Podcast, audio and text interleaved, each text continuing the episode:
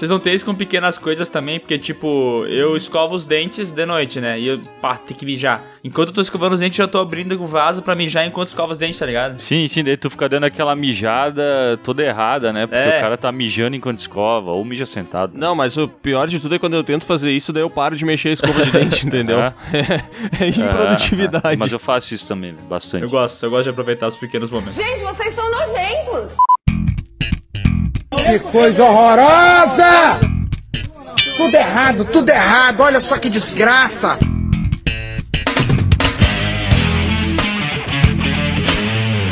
Olá, pessoas! Estamos começando mais um PeeWeeCast, o podcast do canal Piuí. Eu sou o Léo e hoje temos aqui o residente Maurício Sescon. Olá pessoas, aqui é o Sescom Eu tô aqui pra fenestrar a opinião alheia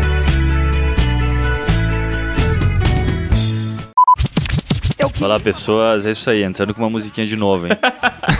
Peraí, vocês me fala uma coisa, velho. É. Eu sei que tu é teu próprio chefe, tem uma agência de publicidade e tal, mas tu não trabalha durante a semana porque tu faz essas músicas sempre. O que, que acontece, cara? Cara, na real, eu fiz hoje enquanto a gente tinha combinado num horário específico e alguns amigos não conseguiram cumprir. Eu aproveitei esses 15 minutinhos pra fazer, velho. Hum, entendi. Ou seja, tu tá me falando que tu é um homem de E tô produtividade. criticando a opinião alheia ao mesmo tempo, hein? É, tem que fazer que nem o Léo, velho, que grava enquanto faz cocô, porque ele gosta de aproveitar o tempo. É, eu tenho, esse lance com o tempo. Isso é real na minha vida, cara. Sério mesmo. Tudo que eu posso, assim, tipo, pá, vou, vou limpar a casa. Sei lá, será que tem alguma coisa que eu posso fazer no mesmo tempo que eu limpo a Pode casa? sujar a casa. Aí eu já tempo. cago no chão e limpo, né? Porque eu já faço as duas coisas ao mesmo tempo. E eu sou o Miguel e dessa vez, cara, não vai ter o Bruno de novo, porque a gente descobriu que ele não sabe mais como usar o programa que grava o áudio. Então, o assunto dessa vez, cara, é aqueles filmes que a gente sabe que é ruim, mas a gente gosta, os famosos guilty pleasures. E tem, né, cara? A gente gosta de assistir uma porcaria de vez em quando. É, Piuí. Exatamente. Mas não precisa de worcar.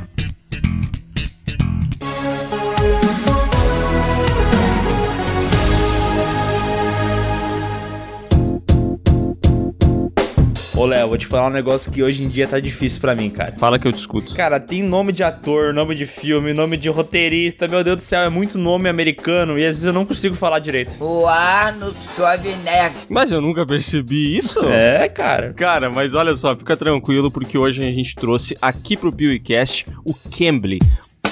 Uma plataforma 100% online de ensino de inglês com professores nativos. Sabe o que é isso? O que, que significa isso? Você não sabe de bosta nenhuma, essa que é a grande realidade. Isso significa pessoas que nasceram em países que falam inglês. Não é aquela galera que assim fez um intercâmbio, passou 10 meses, aprendeu inglês e agora quer te ensinar, entendeu? É gente que fala de verdade. É o famoso born speaking. Exatamente. É!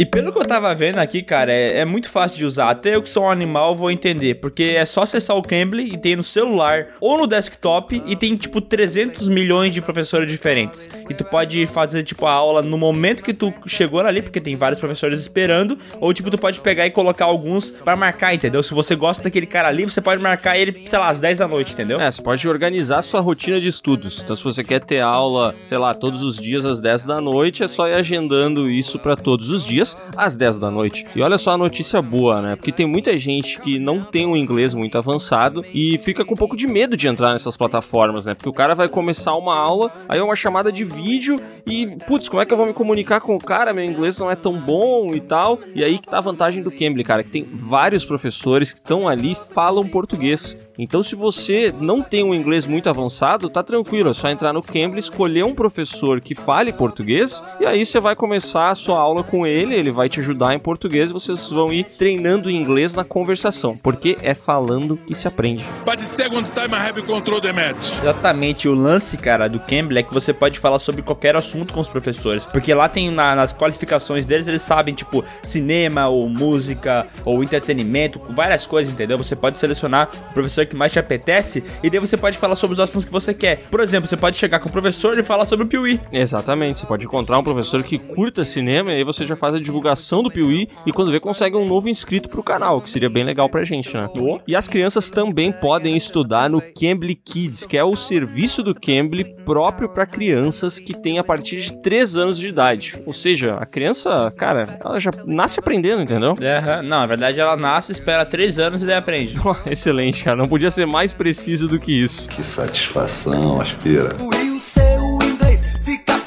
E ainda tem benefícios pra quem é fã do Piuí. Usando o cupom PIUICAST você ganha uma aula de graça lá no Cambly. Olha só que bacana. Esse cupom é exclusivo só pra quem escuta o podcast. A galera do YouTube não tem esse aqui. E se você tem aí o seu filho que vai começar a estudar no Cambly Kids, você vai testar o Cambly Kids durante 30 minutos por apenas um real, cara. Dá pra trocar de professores, entendeu? Dá pra fazer uma bagunça lá. É, em vez de comprar um todinho, Cambly Kids. A gente vai deixar os links pra você poder acessar o site do Cambly aqui na descrição do podcast. Dependendo do lugar onde você ouve, não vai ter o link. Aí então você vai ir, vai acessar www.cambly.com e Cambly se escreve C A M B L Y. Sabe onde é que eu me senti agora? Quase não soletrando. É verdade, né? Eu fui demais. Então bota aí a aplicação numa frase do Cambly. Acesse o Cambly. E ganhe uma aula de graça com o cupom PIUICAST ou 30 minutos no Cambly Kids para testar. Você vai amar inglês se aprender falando, não ouvindo o PIUICAST. Nossa. Gostou? Amei.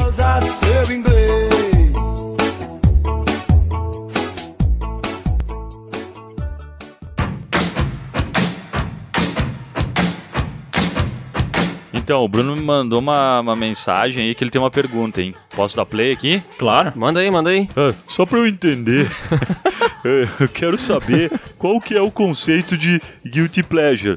Porque todo mundo tem que gos- não gostar e eu gostar, é isso? E o que que define se é bom ou é ruim? Ah, en- então, eu acho que nós vamos levar em conta, tipo assim.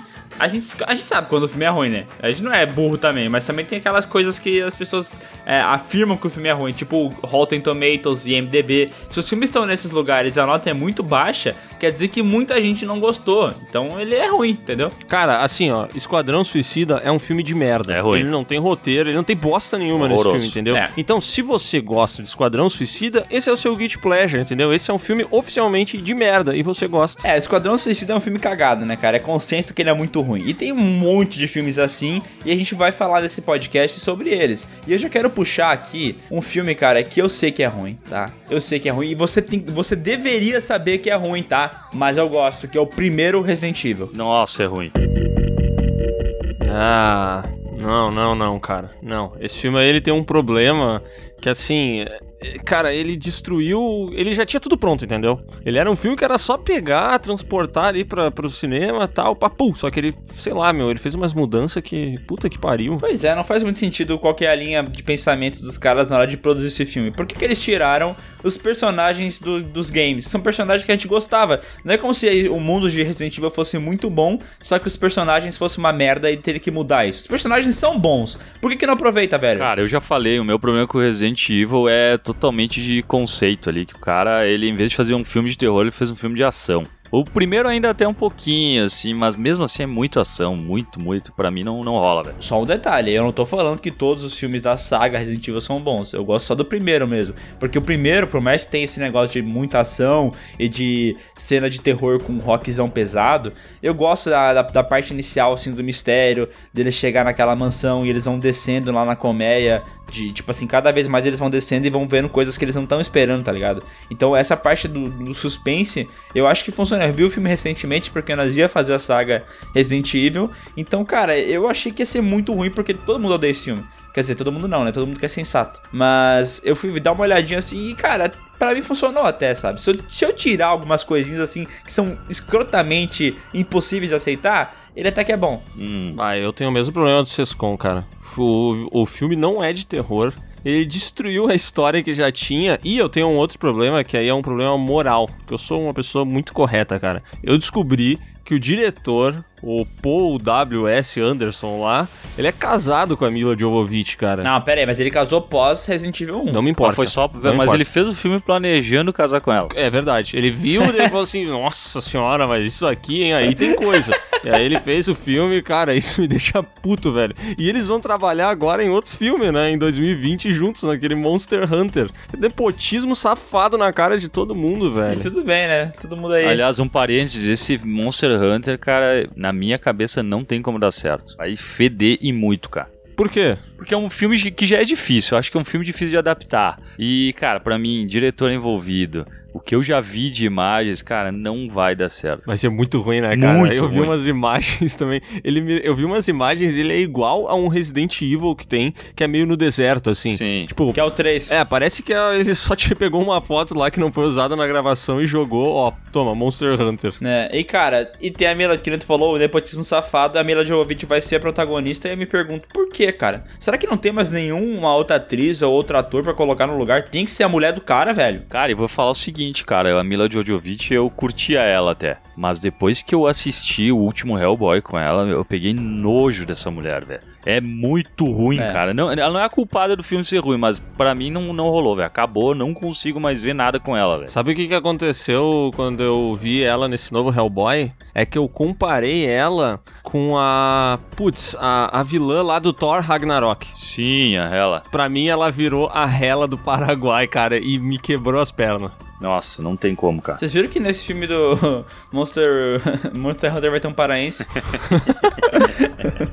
Nossa, mas o braço dela parece que vai quebrar. Ele tá tipo o Cybercops, né? Que o antebraço é muito maior do que o braço. Meu Deus, muito errado. Tá, mas assim, ó, eu vou dizer, eu- mesmo assim, com todos esses comentários, eu continuo achando o primeiro Resident Evil legal. Mas é que nem o tema do podcast. Eu sei que é ruim, Sim. mas eu gosto. Claro. Por isso é o Guilty Pleasure, né? Exatamente. Só pra gente fechar esse assunto aqui, tem umas notícias rolando de que provavelmente Resident Evil pode ganhar uma série na Netflix. Cara, por favor, façam isso ser bom, velho. Eu tenho um pouco de medo, sabe? De ficar assim, meio, meio infantiloide. assim, Não sei, não é uma parada que me parece combinar muito com a Netflix, assim. Mas, cara, podia ser bom, né? Tudo que eu torço é que tenha a mesma qualidade do The Witcher. Não. Tô sendo. Bom, eles podiam pegar os alemães do Dark e botar eles pra fazer Resident Evil. Eu acho que funcionaria. Podia pegar os alemães do Dark, pegar o pessoal que trabalhou na maldição da Residência Rio e fazer uma coisa meio parecida assim, né? Um, Fazer um crossover. fazer um bem bolado. Um mashup ali. E, cara, eu acho que Resident Evil tem material pra ser bom, né? Porra, eu gosto muito do primeiro jogo. O, o, o uma vez falou um bagulho que é muito foda, cara. Se cada temporada fosse na- numa locação diferente, mais ou menos como é nos jogos, né? Tipo, o primeiro jogo na mansão, daí o segundo... A segunda temporada seria na cidade e tal. E eles iam poder evoluindo a história, sabe? Ah, meu, o Sescon é sempre um cara muito coerente nos seus comentários, né, cara? Mas eu concordo com ele novamente agora. Eu acho que se fizesse a primeira temporada dentro da mansão, cara, seria maravilhoso. Adaptando algumas coisas, né? Porque ele tinha a cobra gigante, tinha umas paradas. É, o isso vilão não precisa, que usa, né? O vilão que usa óculos escuros lá, o Wesker, no- nos lugares fechados e sobretudo. Mas, cara, no geral, assim, pegando aquela essência, pode ser muito a fuder, velho. É, que o Resident Evil também sofre do- de um probleminha que é sido lançado perto dos anos 90, anos 2000 ali, né? Naquela data. E ali a, a moda era meio bizarra, né? Daí não, não funciona muito o óculos escuro.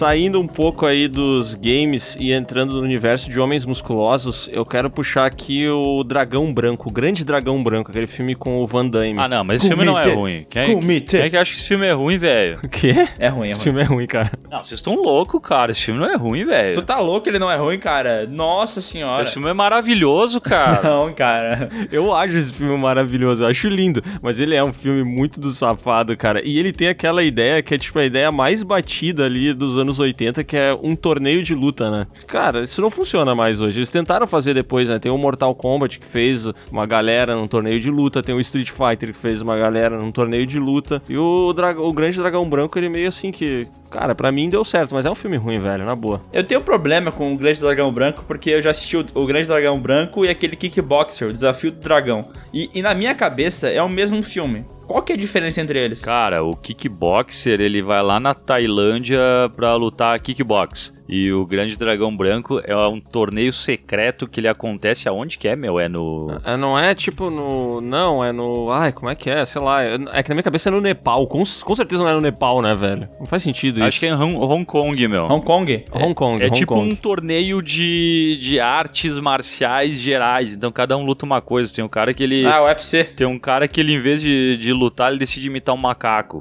saca? Tem o cara que luta, que é tipo Honda, aí tem o cara que é... É como se tu pegasse todos os lutadores do mundo e colocasse num torneio secreto, cara. Uma sociedade secreta que aposta, que, que vive aquilo ali. Cara, eu acho maravilhoso, velho. Maravilhoso. Ele é meio que um clube da luta sem roteiro. Sim, mais ou menos. Lembra um pouquinho um clube da luta sem roteiro. E aí tem isso que o Sescon falou, né? Que tem a. Cada vez que rola uma luta, tem meio que a apresentação do cara, assim. Aí eles são todos muito diferentes, né? Tem tipo o cara que é mega gordão, e daí ele entra batendo os pés no, no tatame ali, sei lá no que que era. Esse filme é a definição de uma coisa tipo. Como é que é aquela palavra? Não é clichê? Quando tu pega um personagem e faz um estereótipo. É, é muito estereotipado, tá ligado? Cada personagem tem uma característica diferente e é muito uma característica absurda, tá ligado? Sim. O cara que Aham. é luta sumô, ele não pode ser só gordinho, ele tem que ser um gordo imenso. O E ele japonês. tem que usar um, um rabicozinho ali, né? No É. cabelo e tal. O chinês bombado não pode ser só bombadinho, ele tem que ser um monstro, tá ligado? é umas caradas muito loucas, assim. E esse filme tem um chinês bombado, né? Uma característica foda, porque o chinês bombado, ele consegue fazer uma cara de raiva que é absurda, assim. Ele olha pro, pro Van Damme e parece que ele vai explodir. Quem faz ele é o... Como é que é o nome desse chinês? É Bolo Yang, se eu não me engano. É, É, o é, é o bolo jovem, bolo young. Que esse cara aí é impressionante, cara. Ele, ele tem uns 220 anos e ele não envelhece, cara. É, esse cara, ele faz filme desde puta que pariu. Ele tinha, na época, ele já tinha uns 40 anos, cara, na época desse filme aí, Deixa velho. eu ver, 2019, Bolo Young. Deixa eu ver como que ele tá. É, tá, um- tá conservado. Ele nasceu em 46, velho. Ele tinha, realmente, ele tinha... Deixa eu ver, o Bloodsport de quando? É de 88. Ele tinha 42 anos nessa época. Hum. O Van Damme devia ter menos de 30 nessa época, cara. Cara, esse filme aí é muito guilty pleasure pra mim, porque ele... Tá, tá, tá, pera aí. Mas tu tava até agora falando que esse filme É. é, muito bom. E agora? Ah, ah, E agora? O que que tá acontecendo? O filme é bom ou tu gosta dele? Eles estão vendo a discussão de, do homem que é feio e bonito ao mesmo tempo, daí depois ele vira só estiloso e depois ele é bonito. O que, que tá acontecendo, essas Ah, coisas? velho, eu tô, eu tô fazendo render aqui, velho, porque eu realmente não acho que ele seja ruim, eu acho que ele é um puta filme, então, mas eu tô querendo render, é só isso, cara, só isso. Não, o, o roteiro, o, roteiro tu acha foda, assim, do Grande Dragão Branco. acha que ele é tipo Oscar, assim? Tava, tava aqui, no, não, mas é que tava no meu roteiro fazer esse papel aqui, cara, desculpa, velho. Ah, tu atua com roteiro, cara. Putz. Tá louco, eu achei que era tudo improvisado, a gente tinha uma, essa interação bonita naturalmente. É, também pensei que tu gostasse da gente de verdade. Sou só um fantoche, cara, sou só um fantoche, velho. E, cara, mas esse filme pra mim, ele é, ele é, eu acho que é o Tem melhor... a música, né? Tem a música que é muito boa, né? Começa aquele rockzinho, o Adonis vai botar aí, vocês vão lembrar da música que é muito massa.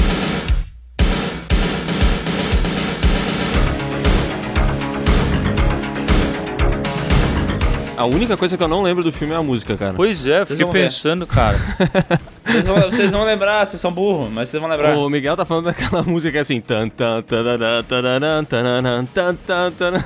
Mas essa é de outro filme, cara. Pera aí, vou mandar pra vocês, porque vocês, vocês são muito burros, sério. Até incomoda vezes a burrice. Sabe por que, que esse filme me deixa meio triste, cara? Ah, e tem também uma coisa muito legal, que nessa cena final do filme, tem ah, um momento que o japonês bombado, o chinês bombado, joga areia no olho do Van Damme, né? E o Van Damme faz a melhor atuação de um homem cego que eu já vi na minha vida, velho. Cara, é sensacional. Ele bota Ah, tá. a mão no olho, assim, descrente, que não enxerga mais e fala... "Ah!"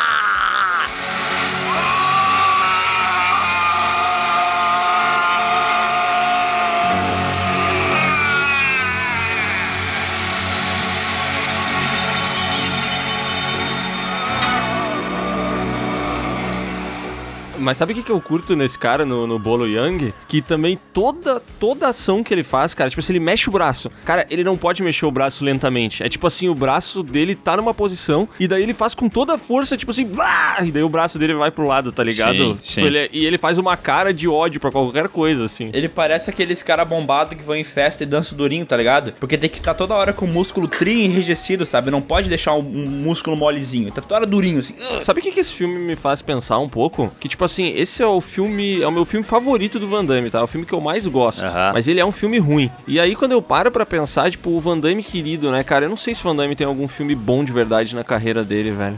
Infelizmente, cara. Tem aquele JVCD lá. É, JCVD, né? É, realmente, esse daí é o filme que o Van Damme tá melhor, eu acho, em toda a carreira dele, velho. Que é um filme ali de 2000 e E poucos. tem também aquele que eu descobri no podcast que ele atua um personagem chamado. Como é que é que tu falou o nome dele? É o Legionário aquele. Não, não. Jean-Claude aquele- Van Johnson, não é esse aí? É, Jean-Claude Van Johnson. É o Jean-Claude Van Johnson, porra. Assim. ah, esse negócio me deixa muito feliz. Cara, pensar. mas o Jean-Claude Van Johnson é muito melhor na, na teoria do que na prática, velho. Droga. Eu fui atrás do Jean-Claude Van Johnson inteiro, assim, e é, realmente a ideia é muito melhor. Mas é que o nome, é, o nome ganha, né, o cara, né? Pois é, os caras tinham um nome, eles podiam ter feito algo bom. O nome é muito bom. Tá, mas então admitimos que Bloodsport é um filme legal, mas é ruim. Não. Sim. Ok.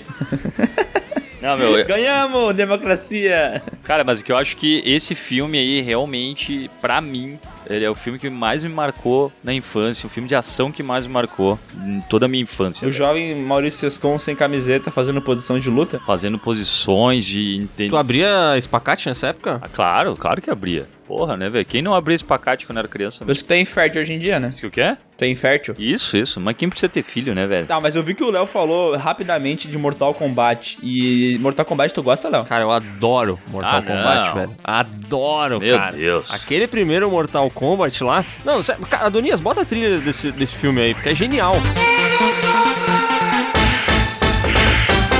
Ah, mas de botar a trilha é sacanagem também, né, velho? A trilha sonora deve ser a melhor coisa Cara, da esse história. filme, ele tem a melhor trilha sonora de todos os tempos do cinema, velho. Que é essa música que, ao mesmo tempo que, pensa, ela serve pra balada, ela serve pra tu ouvir em casa, ela serve pra tu, tu pra tudo, entendeu? Pra tu ir na academia. Ela é uma trilha que é muito versátil, cara. E o bacana é que ela realmente virou uma música meio popular, né? É, já fui embalada que começou a tocar a música do Mortal Kombat. E é, Meu Deus, mas que- onde é que tu anda indo, cara? Sei lá, cara. Ô, os caras, no, na- no finalzinho da festa, os caras começam a meter umas músicas que não faz sentido. me- Mete Mortal Kombat, daí mete aquela Spandau Blue, tá ligado? Ah, ah, ah, ah, ah. Sabe aquela música? Não, isso é Spandau Ballet, meu. Sei lá o nome da porra da música, velho. Spandau Ballet é o nome da banda. Uma merda. True, True é o nome da banda, da música, tá ligado? Tá, mas enfim, né? Além da música, esse filme aí, cara, eu não sei, velho. Eu acho ele uma adaptação legal. Pra mim ele funciona. Eu gosto dos personagens, tá? Apesar ah, de não, assim. Não, não, não, não força. tu tá forçando a barra já, né, cara? A gente tá falando. Tu sabe que o filme é ruim, não tem um personagem bom no filme, ele é só engraçado. Não, cara, ó. O Liu Kang é legal no filme, tá? Ah, não, velho, como assim? mas.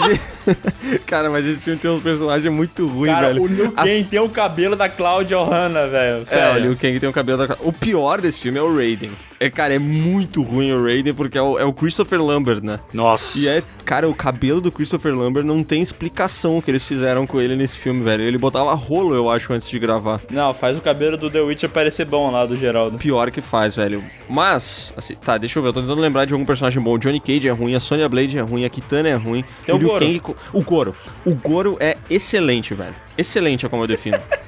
Não? Tu tá muito louco. A cena final, ó, cara, eu vou dizer que nem as lutas se salvam nesse filme, cara, porque as coisas que acontecem não faz sentido nenhum. Ele, ele- ele- tipo, ó, tem uma hora que o Scorpio vai lutar com o Johnny Cage e daí ele joga a cobrinha. E, mano, a cobrinha começa a enrolar na floresta inteira e o Johnny Cage fugindo da cobrinha. Daí quando chega numa árvore assim e a gente fala, bom, agora a cobrinha vai pegar o Johnny Cage, daí acaba a corrente do cara. Do nada, assim. Mas ela já tinha atravessado a floresta inteira, velho. É que ele tinha 5 metros de extensão, né? É. É. E aí, infelizmente, o cara foi 5 metros e 15. Mas esse filme sabe preparar as lutas, o pré-luta, sabe? Tipo assim, tem aquela luta do Sub-Zero e do Liu Kang. Vai, ele descendo a escada. Eles chegam os dois e aí começa um monte de pose, tá ligado? E a iluminação muda e, e, cara, olha, não quero dizer nada, mas é, eu fiquei empolgado pra luta que viria. Tá, mas o jeito que ela finaliza é terrível, né? O, o Liu Kang de mata gelo? os- Ele mata com um balde de água. Na verdade, congela porque o Sub-Zero congela o balde sem querer, né? Mas ele gira um balde de água e joga no, no Sub-Zero. Isso é muito ridículo. Tá, mas velho. vocês têm noção que o Mortal Kombat ele é só uma dramatização do Grande Dragão Branco do Van Damme? É. Tecnicamente sim, né? Ele é tipo um grande dragão branco com poderes, né? Mas eu vou dizer que se era pra fazer uma história de um, de um filme, já, já, deu, já deu certo uma vez. Vocês já jogaram Mortal Kombat 9? Tem um modo história do jogo? Já, já, já joguei. Ah, sim, sim, sim, é bem massa. Tem um modo história do jogo, é bem legal. E tipo assim, Pode ser que num filme ficaria tosco, mas eu achei legal, pô. É. Não, eu acho que daria certo, mas teria que ter muito dinheiro, né? É. Porque é uma parada que pra ficar tosco é, putz, é fácil. É, pior que é. Mas eu curto esse filme aí do Mortal Kombat original, cara. Acho que ele tem. E ele não é daquele mesmo diretor lá que fez o Resident Evil, o Paul Anderson? É, Paul W. Anderson, é, Paul W.S. Anderson. Né? Que, que foi ali que ele meio que assim, opa, que ele surgiu, né? Porque esse filme deu certo, ele rendeu uma grana, foi considerado um dos melhores filmes do ano e até hoje é lembrado aí por também várias premiações. Cara, esse filme do Mortal Kombat ele tem uma outra parada similar ao do Grande Dragão Branco, que é um oriental muito pistola, né? Porque o Shang Tsung, eu não sei se vocês lembram, mas ele tem uma cara de azedo, assim, diferente. Pois é, eu não sei o que, que eles têm no, no cinema que eles têm que transformar os orientais em, sei lá, psicopatas, porque o jeito que ele olha pro Liu Kang, assim, parece que ele quer comer o fígado do cara, velho. Ah, inclusive ele é o cara que interpretou o Shang Tsung no Mortal Kombat 11, né? Sim, sim, sim, sim. Esse cara aí, ele é o, é o chinês, japonês, oriental, genérico genérico vilão, né, cara? Ele sempre faz vilão em todos os filmes, esse cara aí. Ele não tá também no Double Dragon? Não é esse cara aí? Eu acho que é, cara. Eu acho que é. Puta, como é o nome desse cara? Japonês, genérico. Eu sei que ele tá naquele filme. Uh, puta, que eu sempre confundo com Aventuras do Bairro Proibido, cara. Que é. Massacre no bairro japonês. Kari Hiroyuki Tagawa. No Massacre no bairro japonês, ele é o vilão também. Cara. Peraí, peraí. Massacre no bairro japonês, acho que eu nunca vi isso. É com o, com o Duff Landry e o, o filho do Bruce Lee lá, o Brandon Lee, que morreu, velho. Meu Deus, cara, mas o, o Duff Landry nesse filme tá muito grande, né, velho? Nossa, pesquisei aqui, parece que o bicho é 300 quilos de, de músculo, caralho. Bom, mas agora que todo mundo fala, vou puxar mais um aqui, posso puxar um filme bom? Filme bom? Filme top? Vai, posso? vai, vai, vai, vai, por favor. E eu acho que esse aqui não é só eu que gosto, vocês também vão gostar, tá? Que é Tropas Estelares. Ah, não, é ruim demais, cara. Nossa. Ah, cara, legal, velho. Os monstros ET querem explodir a Argentina. Cara, Vocês mas lembram disso? Mais ou menos. Sim, sim. Uma confusão com o argentino, jamais a gente pode ficar de fora, tem que ajudar os companheiros. É Buenos Aires, negócio assim. É, Buenos Aires, é Buenos Aires. Esse filme, ele me lembra um, um ator que, que tem aí, tá ligado? Que já fez, fez, chegou a fazer Game of Thrones, fez Mandaloriano e tal. Que assim, esse filme pra mim, ele tá todo errado, mas ele é charmoso, sabe? Então, mas aqui é, é Paul Verhoeven, o diretor desse filme, né? O mesmo do Robocop. Ele tem esse mesmo lance do Robocop, só que a crítica que ele faz é muito mais escrachada, né, velho? É de um jeito mais ridículo. Daí eu acho que ele, que ele força demais e acaba não sendo tão bom, assim, pro público geral. Mas eu me divirto com o filme, cara. Eu acho que, que é legal, assim, esse negócio de humanos lutando contra alienígenas, insetos gigantes. É, cara, eu não sei. Esse filme ele é baseado num livro, né? Só que eu nunca li o livro para saber qual é a profundidade que tem nesse livro, né? Mas dizem que é, a história é muito mais interessante lá do que no filme, assim. Sei lá, eu acho que desse filme tipo, não se tira muita coisa de crítica que o Paul Verhoeven tenha tentado fazer. Acho que ele não, não, não, não consegue fazer isso tão bem quanto ele gostaria. Mas ele tenta, né? No filme toda hora tem esse lance também, tipo, do Estado ser super fascista e tal. E ele tenta fazer isso. Só que não funciona, ah, tá ligado? Ele se esforça a todo momento, fica mega escrachadão, assim. Mas eu acho que o filme não é, sei lá, acho que ele não cativou algumas pessoas de mau gosto e não funcionou tão bem, tá ligado? Mas, mas eu acho ele um filme legal, cara. Eu, eu curto ele bastante, assim. O autor do Starship Troopers é aquele Robert I. Heinlein, que é um dos melhores, eh, tipo, escritores de, de ficção científica que já teve. Só que, cara, esse louco, ele é mestre em fazer, tipo, livros que geram filmes ruins, tá ligado? Ele, ele fez uma porrada, tipo além desse Starship Troopers, ele também já trabalhou em outros projetos, tipo aquele, vocês já viram Stranger in a Strange Land? Não. Que Sim. virou um filme e ficou uma bosta. Uhum. Então, tipo, ele é um cara mestre que ele consegue fazer uma história legal, só que na hora de adaptar não, não rola, sabe? É, essa história é bizarra, né? Porque tem aquele lance, os alienígenas destroem Buenos Aires, especificamente Buenos Aires, né? Uhum. E aí a... É que eles sabem, eles sabem, né? é que a Libertadores irrita todo mundo, né, cara, de vez em quando aí. E aí depois os humanos vão batalhar contra os alienígenas insetos lá no sei lá que planeta é aqueles, o planeta do, do, dos próprios insetos, né? Uhum. E, e tem também o lance da, do personagem principal ter uma namorada e, tipo, a namorada já morre logo no início do filme. Ah, isso mas é assim, muito paia. Mas a questão, assim, ó, de, de dois segundos pra ele esquecer ela e comer outra mina. Ah. Bola pra frente, né? O cara tá na guerra. Que nem a vida, né, meu? Cara, pior que eu fui pesquisar aqui, que eu não, eu realmente não lembro muito, eu lembro que eu não gostei, mas, meu, galera dá uma nota boa pra esse filme, velho. É porque, porque, cara, eu juro pra ti, ele pode ser ruim, e ele é ruim. A gente sabe, por isso que ele é um, um guilty pleasure. Mas ele é legal, cara.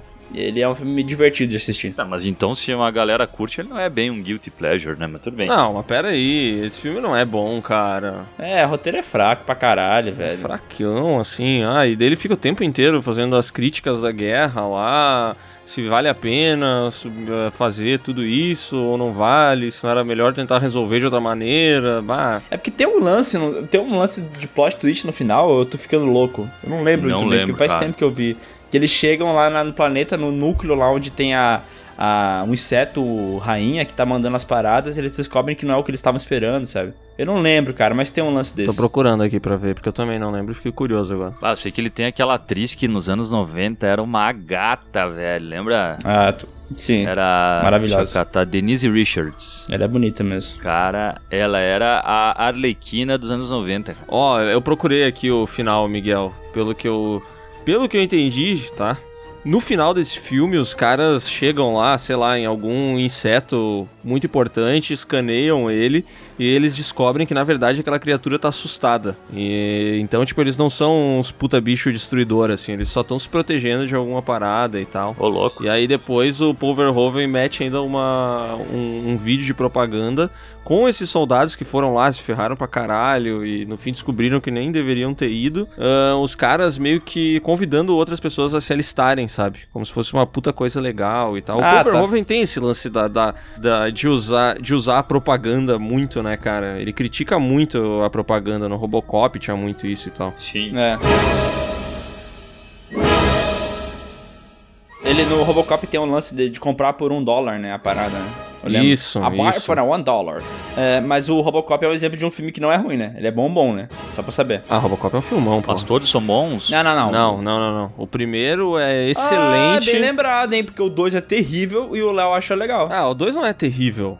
Não é um filme terrível. Eu- Ele é um filme Ah, medíocre. É que eu lembro bastante do primeiro, cara. Depois eu é tudo uma coisa só e eu já não lembro mais o que que acontece no qual. Cara, o 2 não é aquele filme que ele é parceiro. Que aquela amiga dele, policial, volta e eles estão juntos no filme. Ah, é isso aí. Esse aí é o Robocop 2, que tem o... Sabe quem é que dirigiu o Robocop 2? Você sabe, né? Não. Diretor do Império Contra-Ataca, Irving Kershner. Exatamente, foi o Irving Kershner que dirigiu o Robocop 2. Só que o Robocop 2 ele é muito mais um filme de ação do que um filme inteligente, tá ligado? Porque o lance do primeiro Robocop é que ele é um filme inteligente.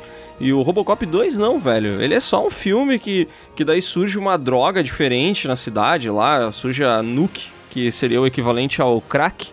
Hoje, né, que a gente tem aí, alguns usam. Seria, seria também. equivalente ao Crocs, né? Ao uso de Crocs. É, também é um negócio complicado assim, e daí O tem que- um... Falando nisso, o que, o que vocês fariam se descobrisse que o filho de vocês usa Crocs? Meu Deus. Ah, seria foda, cara. Que horror, velho. Conhece algum usuário de Crocs ou se a senhora descobrisse que seu filho ou algum parente é usuário de Crocs, o que a senhora faria? Procurar uma ajuda, né? Uma ajuda principalmente psicológica, né? É muito triste, né, a situação de quem usa Crocs. É horrível e ele quer usar, cara, e ele acha que é legal pra ele, deixa ele. Pior é que tá dentro das escolas, né? Tá dentro das escolas, é verdade, tem estudantes que usam Crocs na aula. E o professor às vezes vê o estudante usando Crocs e não faz nada. É o, era o mais certo tratamento. Seria foda, mas eu vou- não vou mentir, tá? Eu presenteei minhas afilhadas com Crocs Ah, uma não, vez. por quê, cara? Ah, é. Uma vez, quando eu digo, é no Natal de 2019, agora não era Crocs, era Melissa, que copia Crocs, mas é Melissa. Daí Ah, é... eu tô ligado, que é eu um, tô ligado. é um Crocs cheiroso. Exatamente. Eu tô ligado, mas tu sabe que Crocs, velho, ele tem um lance de que ele é feito pra galera usar. eh, Era feito especificamente pra. Não é pescadores, mas a galera que mora na Flórida, lá nos pântanos. Estão ligado? Não. Não. Porque ele é feito com um material que ele não. não não acumula nenhum tipo de, de porcaria, saca? Nenhuma, nenhum resíduo de nada. Um tipo de porcaria. Muito específico. legal. Mas, sei lá, bactérias, tudo isso aí não pega nele, saca? E ele é todo furadinho pra não acumular nada dentro, sabe? Cara, vou comprar um pra mim, que agora eu Não, achei. não, não, depois desse, dessa explicação do design de produto dessa, ó, tem que comprar também. Caraca, não. Posso ir pra, pra floresta, posso usar em casa. Exato. É o melhor calçado. É, mas o, o Robocop 2 tem essa parada, né? Tem essa nova droga surgindo, aí os caras meio que seguem um, um líder como se ele fosse o- um líder religioso, tá ligado? Que aí é o filme tentando fazer ah, uma crítica, e aí também tá rolando uma greve dos policiais na cidade, e aí o Robocop começa a resolver essa pica. Mas eu não acho que esse seja um filme ruim. Eu, eu até gosto dele, também não adoro, sabe? Mas eu não acho que ele é um filme ruim. É que eu acho que, tipo, comparado com o primeiro, ele se torna um filme muito ruim. Mas o ruim mesmo é o Robocop 3. O Robocop 3 é. Esse daí é terrível, né? E foi dirigido pelo amigo do Sescon, né? Quem que dirigiu o 3? Eu não lembro. Frank Miller. Como assim, meu? Não, não foi o Frank Miller. O Frank Miller fez o roteiro. É, ele, é, ele fez roteiro, isso mesmo, tô confuso. É, não, não. O terceiro, o roteiro é do Frank Miller, mas o diretor é um outro cara. Eu nem sei quem é que dirigiu esse filme. Mas o terceiro é muito ruim, velho. Ah, tá, mas é porque tem, é porque tem a, uma, uma polêmica, assim, polêmica não, mas uma teoria da conspiração que esse Fred Decker aí, o, o cara que dirigiu o 3, ele meio que só botou esse nome aí, mas quem tava ajudando na direção mesmo era o Frank Miller, tá ligado? Que ele tava toda hora no set, tentando ajudar a dirigir o filme, porque o sonho do, do Frank Miller era ser diretor também, né? Daí dizem que o 3 meio que ele fez junto. Mais ou menos tipo Poltergeist, tá ligado? Que, que é do Toby Hooper, mas o Steven Spielberg que mexeu no filme. Sim. Foi o fantochinho do cara. É, não sei se você confere, tá? Mas eu já ouvi essa, essa história várias vezes. Cara, não tem um. Quem que é o vilão japonês que tem no, no Robocop, cara? Tem um vilão japonês Robocop. Não tem? O terceiro filme que tem. Não tô lembrado. Tem no terceiro, né? Por isso que eu tô. É, Aham. Por isso que eu digo, o terceiro e o segundo pra mim é uma coisa só, velho. Eu Não consigo. Cara, mas eu também não lembro o jeito desses dois filmes, porque eles são tão. Meu Deus. É uma parada que, assim, eu até assisti duas, três vezes, mas, ah, sei lá, é um filme mega esquecível, tá ligado? E o Robocop 3 é muito ruim, cara. O Robocop 3, ele inclusive não tem o, o Peter Weller, né? Que era o, o Robocop original, eles puseram um outro cara. E é uma parada que, sei lá, meu, ah, não faz isso. A gente já se acostumou com a boquinha do, do Peter Weller. Ai, que delícia! Ó o vilão do 3 né? É, esse aí é o vilão do 3. Ah. Esse terceiro filme é muito merda. ruim, cara. Ele é muito caricato, ele é muito mal dirigido. O roteiro dele é horroroso. Para, para, eu não sei, cara. O Frank Miller parece que ele não sabia escrever. Ele desaprendeu a escrever na semana que ele escreveu esse roteiro aí, velho. Tá, meu mano, não te incomoda nem um pouco o fato de, de Robocop ter chupinhado o conceito visual de Cybercop? É um animal, né? Quem não chupinhou Cybercops, né, cara? É. Isso é o que eu te pergunto. É uma boa Transformers é o. Cara, Cybercops é referência pra tudo. é verdade. Ma- qual é o filme que tem o cara derretendo? É o primeiro Robocop, né? Sim. Cara, essa Primeiro cena Robocop. me causou pesadelos, velho. Nossa, ele derretendo assim, e quando o carro bate, ele explode, voa órgão pra tudo que é lado. Putz, isso é muito Essa é uma outra diferença do primeiro pros outros, né? Que o primeiro filme, ele é um filme pesadão. Assim, tipo, Sim. pesadão, pesadão, dão. Não é um filme que qualquer criança pode assistir, tá ligado? E os outros não. O segundo filme é mega bobo, inclusive tem a criança lá. E o terceiro filme, então, nem se fale, velho. É ridículo. Já tava bom.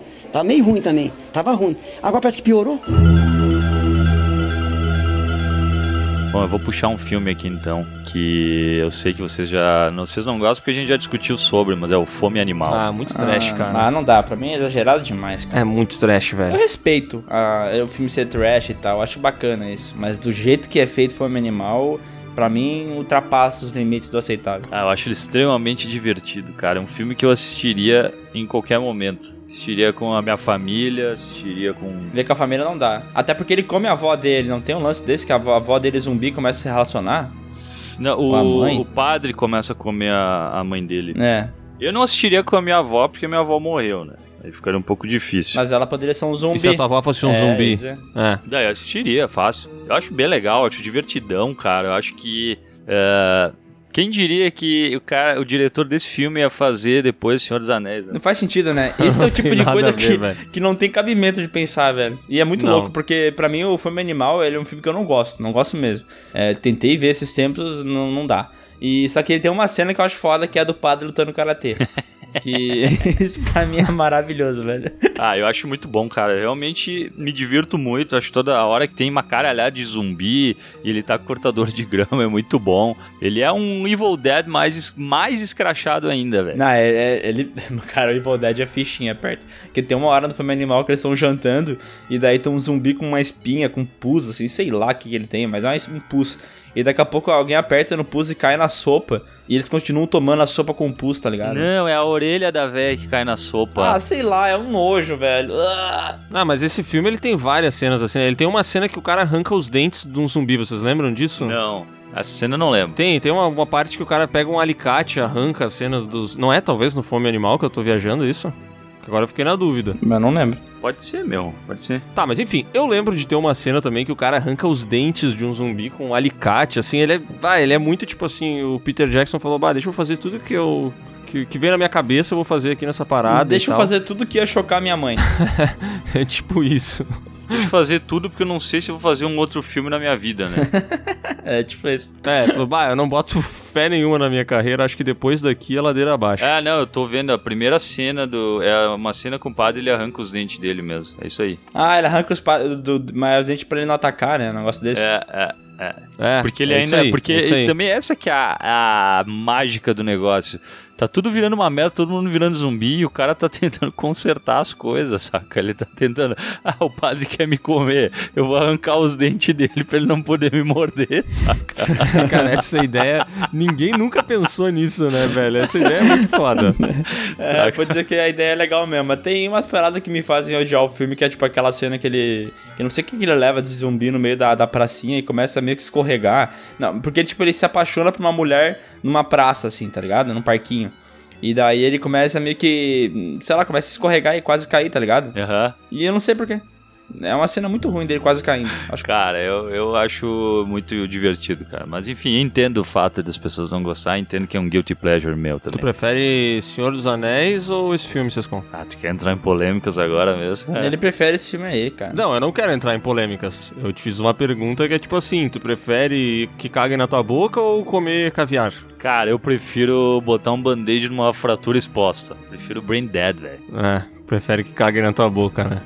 que nojo. Não, e tem um lance também de que a mãe dele, ela, ela é uma baita uma protetora que não dá liberdade pro cara. Ele tem que vencer ela, tem que tem todo um é, camadas do filme que vocês não estão pegando as nuances total do negócio, cara. Nossa, Sim, não, é assim- um filme muito grandioso para mentes pequenas, né? Que a cena final É, até me lembra Batman vs Superman. A cena final, é, eu me lembro que é a mãe, ela virou um monstrão gigante, absurdo, e eles estão meio que no telhado, e aí o cara ele começa a escorregar, e ela abre a barriga, e ela meio que bota ele de volta na barriga dela, saca? Caralho, que metalinguagem incrível, velho. Pariu, velho. Meu Deus. Como é que não ganhou um Oscar? Merece um Oscar. É maravilhoso, velho. Eu acho que é um filme que todo mundo tem que assistir, velho. Assistir com a família, uma vez por ano, pelo menos. Cara, eu acho que qualquer filme do. Puta, mas pera aí, tem uma coisa muito errada na minha lista. É que eu escrevi aqui filmes do Adam Sandler. Mas na verdade eu não gosto dos filmes do Adam Sandler. Mas eu gostaria de puxar essa, essa discussão aqui pra nossa conversa, cara. Porque eu acho que os filmes do Adam Sandler, sei lá, 90% deles são ruins, né? Deve ter alguma coisa ali que se salva. Eu gosto, cara. Pior que eu gosto, tipo, mas. ah, Ah, eu entendo que hoje ele só faz bosta ali, mas eu curti alguma coisa dele dos anos 90, na época do Saturday Night Maluco no Live. Golfe. Sabe? Eu curtia, velho. Ah, o Garoto da Água lá, como é que era? O Rei da Água, não sei como é que era o nome. O, o Maluco no Golfe é bom também. É bom. é- Cara, é que, é que tem algumas cenas que são memoráveis, né? Vocês lembram daquele filme A Herança de Mr. Deeds, que o cara tem um pé preto? Aham. Sim. Não sinto nada, impressionante, né? Pode bater. Nada, vai lá, vai lá, vai lá, tá começando a gostar, né, danado? Vai, racha essa lenha! Manda ver, vai lá! Ai, seu tarado! Seu tarado! Brincadeira, cara, tô de sacanagem. tipo, isso daí. isso é idiota, mas é muito bom, velho.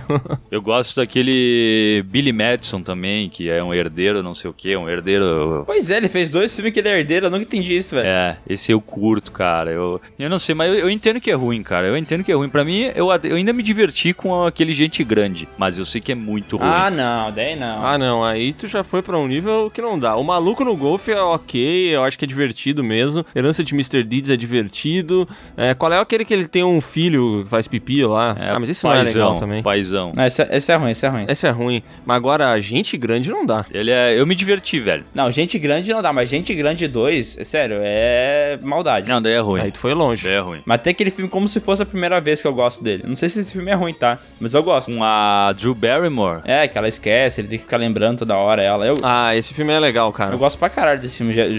Tipo, gosto mesmo. É um filme que eu vi várias vezes, cara. Assistiu ontem. Não, não, não. Tipo, faz uns 10 anos que eu não vejo. Mas 10 anos atrás eu vi ele direto. Não, esse filme, esse filme é bom mesmo, cara. Ele tem o. Esse filme é legal. Ele tem o Sean Austin lá, como é que é? Que ele é irmão dela, eu acho, lembra? Que ele fica sempre fazendo insinuação, ele é o cara que curte, ele é meio gordo, ele é meio fordo, sabe? Aquele gordo que se acha é, forte. E ele, ele fica malhando toda hora, né? É, e ele fica malhando e ele sempre faz alguma menção a usar bomba. Cara, esse cara é o Sean Austin, é o Sam. Aham. Caralho, não- eu não fazia ideia. Agora que É, tu falou, ele. fui atrás. Aham. Caralho. É bom, velho. Que ele também fez recentemente, ele fez o Stranger Things, né? A outra temporada do ano retrasado. Bah, cara, ele- o papel dele é muito foda nesse filme, velho. É muito engraçado. Eu lembrei agora. Esse filme é legal, vocês têm razão. Mas ali depois passou um tempo que puta que pariu, né, cara? Ele começou a trabalhar só com aquela patotinha. É, O Adam Sandler ele tem essa parada, né? Que ele trabalha só com os mesmos caras. Mas ele sempre fez isso, velho. É, ele sempre teve aquele cara lá, o, o Gigolô por acidente. O Robert aqui, ele tava sempre desde o início. Como é que é o nome daquele cara? Rob, Schne- Rob Schneider. Rob- Rob Schneider. Rob- é. O Rob Schneider é o cara que tá desde o começo. Mas chegou um momento em que ele se juntou com aquele gordo. Ah, não, esse cara é ruim. Esse cara é ruim, velho. Esse cara é Nossa. terrível. Esse cara é muito ruim. Esse cara é muito ruim. Cara, quando eu penso num ator ruim, o primeiro nome que vem na minha cabeça é esse gordo maldito que acompanha o Adam Sandler, velho. E a partir dali eu não sei, cara. é o pacote, velho. Esse gordo maldito. Pelo amor de Deus, cara. É, é- é impressionante o grau de maldade que vocês têm. Cara, é o pacote, cara. Levou o Adam Sandler, leva junto esse aí. O Rob Schneider, ele não incomoda porque ele sempre faz um papel de merda. Tipo assim, ele sempre pega o pior papel que tem na, no filme. Ele só aparece 10 minutos, tá ligado? Uhum. Mas o gordo me quebra, velho. Ah, não dá. Esse gordo é paia mesmo. Não, meu, mas é que, é que sempre tem os caras. Inclusive, se eu não me engano, sempre tem no filme dele o Steve Buscemi, velho. Ah, ele volta, mas, é- mas ele faz um papel bem curtinho, né? Ele só aparece de relance. Não é É, um cara que é, é isso aí. presente nos filmes, tá ligado? É meio que só porque ele é brother. E o, e o Steve Buscemi é legal, né? Ele é legal pra caralho, velho. Ó, mas o, o Adam Sandler tá querendo provar pro mundo que ele é um bom ator, né, recentemente. Eu sei que ele ah, já fez filmes muito bons do passado, tipo, que o pessoal paga pau por ele, por ele ter atuado bem. Tipo? É, só que... E o Adam Sandler, cara, ele- hoje em dia ele tá fazendo uns filmes pra provar que ele é bom ator. Ele já tentou fazer isso no passado, quando ele fez aquele filme Embriagado de Amor, do Paul Thomas Anderson, Aham. que não é o do Resident Evil, é o ator, é o diretor bom, no caso, tá ligado? Aham. Eles dividem o mesmo nome, mas um é bom e outro é ruim. E também teve aquele filme Reine Sobre Mim, que eu também acho bom, tá ligado? Sim. Aquele que tem o Don Shadow, Sim. que ele joga... Sim, tô ligado. Aquele jogo massa do, de matar monstro gigante. E recentemente ele fez uns filmes bem bons, tipo aquele Marriott, tá ligado? Aquele da Netflix. Esse eu não tô Sim, ligado. tô ligado. Que é um fi- filme de uma família e tal, que ele manda bem pra caralho na atuação. E esse ano, 2019, ele fez Joias Brutas, que todo mundo tá falando que é um puta filme e que ele vai ser indicado ao Oscar. Ainda não chegou aqui, né? Mas vamos ver, sei lá, velho. Eu acho que o problema da Dan Sandler é que ele produz a maioria dos filmes dele, né? Uhum. E aí ele meio que encontrou uma receita de bolo. E é por isso que todos os filmes dele meio que ficaram iguais durante 10 anos, tá ligado? É, mas é porque ele, ele fazia filmes que ele via que dava dinheiro, né, cara? Exatamente. Ele é um cara que as pessoas gostam muito, né? Aham, mas os filmes dele ainda são muito rentáveis, eu acho, cara. Eu acho que sim, velho. Eu acho que. Eu, eu- uma vez a gente fez um vídeo na, no Piuí falando mal do Adam Sandler e, e tentando entender porque que o pe- o pessoal gostava tanto dele, né? E eu tinha um dado que eu não lembro que a gente falava que, como a Netflix fez um contrato com ele, os filmes do Adam Sandler no catálogo eram muito assistidos, né? Quantas horas tinham, Léo? Tu lembra? Cara, eu não lembro, velho, mas era muito. Mas vocês viram, né, que o Mistério no Mediterrâneo foi o filme da Netflix mais assistido aqui no Brasil, por exemplo, em 2019, velho. Não. Nossa. Caralho. Sim, cara, do- das produções Netflix Sim. ou de todos? Não, de todos eu acho, inclusive. Meu Deus. É bizarro, né, velho? Meu Deus. É muito ruim também. Cara, ele tem. É, é que pra mim ele ficou marcado. É que, tipo assim, ó, pra mim nos anos 90, tipo, a época que eu comecei a, a acompanhar mais, cara, ter um pouquinho mais de noção, até porque era a época que eu tava vivo, né? Antes eu meio que não tava. O ca- Esses caras que vieram do Saturday Night Live, tem vários que são muito bons, cara. Eu... E se tu pegar da época do Saturday Night Live, o Adam Sandler era muito bom, meu. E ele fazia uns filmes pontuais que eram divertidos. Só que chegou em algum momento que ele começou com esse. Cara, tem um que ele tem uma irmã gêmea, velho. Que Ah, não. Esse da irmã gêmea não fala, pelo amor de é Deus. inassistível, cara. Sério, velho. Esse filme aí passou uma vez na HBO, não lembro por que que... Sei lá, que a HBO quer passar esse filme também, vai se fuder, né? E eu fui acabar ver, só pra ver qual é, porque eu sabia que era ruim, né? Mas eu, eu queria ver, eu queria provar que era um lixo. E sério, cara, que nem o Sescon falou, é inassistível. Esse filme É é, inassistível. chega a machucar. É. É aquela comédia assim que tu pensa, puta, cara, eu sou, eu sou muito burro, cara. Não é possível, cara. Não é possível que eu não tô entendendo a genialidade disso aí, velho. É muito inteligente pra mim. Esse filme é muito grande pra mentes pequenas. É, mente é muito pequena, às vezes acontece isso, né? Ô, mas realmente, tô vendo agora, é impressionante, velho, a galera que veio do Saturday Night Live, meu. É muita gente. O Ed Murphy começou lá, meu. Tem aquele cara que eu gosto bastante, é o Bill Hader. O Will Ferrell veio lá. Ah, o Ferrell eu acho foda. Tem gente que não gosta dele, Eu mas eu gosto, foda. eu gosto, cara. E ele é um cara que ele não entrou mais nos projetos massa, né, nos últimos anos. É, ele fez aquele filme Anchor, que eu acho bem foda. Mas depois... Nossa, Anchor é demais, velho. É que ele tem um, um portal de humor aí, tipo, ele tem uma mega produtora, eu acho, de, de vídeos de humor, ele faz conteúdo pro YouTube e tal, ele é, e ele é meio que encabeça a empresa, tá ligado? Ah, só que... Aí eu acho que ele meio que se afastou um pouco. Recentemente saiu na Netflix um, uma série que é com aquele cara, o gordinho dos Beber Não Case lá, o Zac Galafanaschi, sei lá o quê. Sim, sim, sim. O Will Ferrell é dono da produtora que faz esse negócio aí. É, exatamente. Ele tem um programa no YouTube, esse gordinho, onde ele entrevista pessoas. Aham. E aí ele entrevista... Between the Two Ferns. É, e daí ele entrevista... É, Between the Two Ferns, que é entre duas samambaias, né? O cenário são duas samambaias e ele e o convidado sentado. E aí, é tipo assim, o cara faz umas perguntas, tipo assim, sei lá, Will Smith. Will Smith, por que que você- é tão famoso se você só faz filme de merda? É. E aí os caras fizeram uma série na Netflix com isso, entendeu? É, é massa, cara. Vale a pena assistir. Ele chama um pessoal famosão, né? Tipo o Obama, tá ligado? Aparece no- na parada. Sim, sim. É, é bem massa, cara. Eu recomendo, assistam. Tipo assim, ele tem algumas coisas legais, mas eu acho que no YouTube é melhor. Ele tem umas paradas legais, mas o, que- o que rola, assim, no final do filme, tipo, eles passam uns 10 minutos de coisas que caíram fora, sabe? É a parte mais legal do filme. É, porque o, o, que, o problema do filme do Between the Two Ferns que tem na Netflix é que eles tentaram fazer um roteiro da parada, né? É. E não só as perguntas e rolando. E daí quando tem E o que é legal é, É, a, entrevista, né? Exatamente. Daí, tipo, o, o momento que cai Ferns. água e tal. É muita historinha, tá ligado? Eu não curto.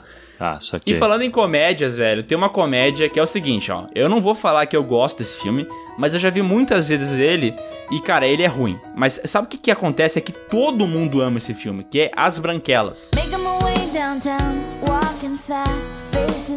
Ah, não curto, Mas não cara. é guilty pleasure, meu, mas ninguém gosta aqui, velho. Entre a gente, de fato, ninguém gosta. É, que ninguém vai defender. O, As Branquelas é o seguinte, eu já vi filme muitas vezes. E quando eu tinha 12 anos de idade, eu achava muito engraçado. E eu me cagava de Ano rir. passado. Depois que passou o ano passado e chegou nesse ano, e eu não tenho mais 12 anos de idade, e agora eu tenho 22, porque eu consegui pular 10 anos em um ano, é, eu vi que o filme não é bom, tá ligado? Branquelas é um filme que tem um roteiro muito bosta. E, assim, até a parte de humor, assim, parece que envelheceu mal, tá ligado? Então, eu vejo muita gente pagando pau pra esse filme e eu não entendo muito, sabe? É, cara, é que eu acho que esse filme, assim como os filmes do Adam Sandler, ele tem algumas cenas que são muito memoráveis, né? Tipo a cena do, do Julius lá cantando no, cantando no carro, aí tem a outra piada lá do leite em pó das tetas da mãe, né? Essa é boa. Eu não lembro como é que é, mas é, tipo, a sua mãe é tão velha. Ela fala, sua mãe é tão velha, tão velha, que quando ela tira leite da teta, sai pó dela, só pra mão, sai um pozinho. é, ele tem umas piadinhas assim e tal, mas é muito ruim, cara. E aqueles atores lá, pá. Mas tu, tu tá ligado, né, Léo? A gente esse tempo fez um filme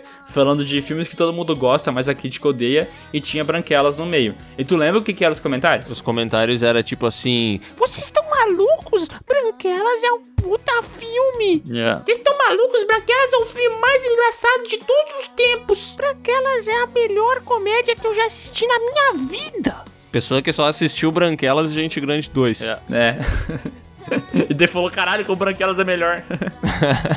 Mas, cara, o Sescon, a gente tava conversando antes da gravação começar, e ele falou sobre o cara, aquele, o, o, o Wayans lá, eu não sei qual deles é, né? Porque essa família Wayans tem, tipo, um milhão de atores. Eu acho que é o um Marlon. dos caras, é, o Marlon Wayans, isso aí, ele é um dos caras que faz ali o personagem das Branquelas. Ah, cara, não dá, meu.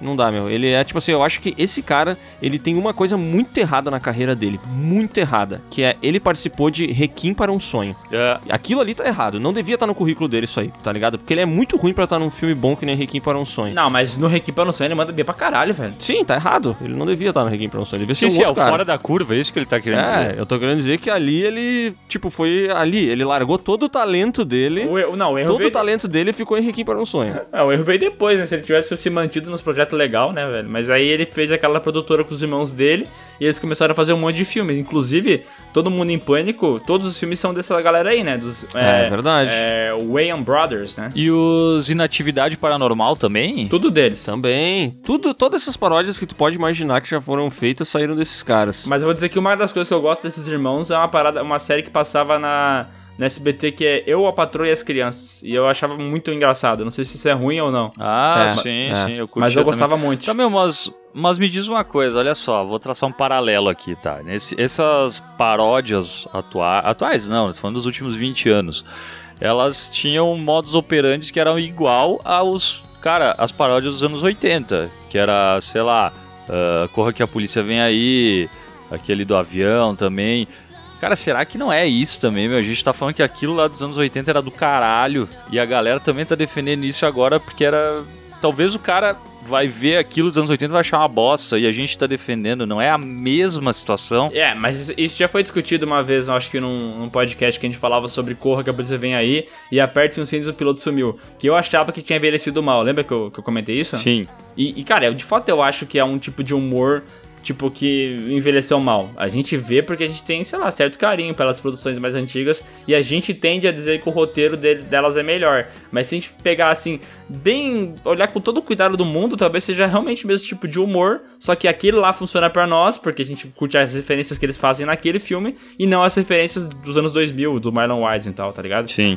Sim. Eu acho que é muito uma questão enviesada da- de ver as coisas, né? É, mas é válido o exercício de empatia aí do, do Sescon assumindo o papel do Bruno e tal. É, é interessante. Ah, eu só fiquei brabo que tu não usou a voz do Bruno pra fazer esse comentário. É que, né, é, tem razão, errei. Deveria ter feito aí. Desculpa, Bruno. Desculpa, Casagrande. Desculpa aí. Cara, só um comentário breve. Esses filmes desses caras, dos Wayans, eles foram muito importantes, né, velho? Tipo assim, porque todo mundo em pânico iniciou uma parada de humor que foi bizarro, né? Porque aí todo mundo começou a parodiar todos os filmes, velho. Esse- Essa moda voltou, né? Porque eu acho que isso aí deve ter começado lá com Top Gang, né? Uhum. E aí isso entrou na moda de novo e esses caras encheram o rabo de dinheiro, velho. Nossa, ainda bem que fizeram isso, né? Porque daí a gente teve grandes filmes tipo Espartalhões.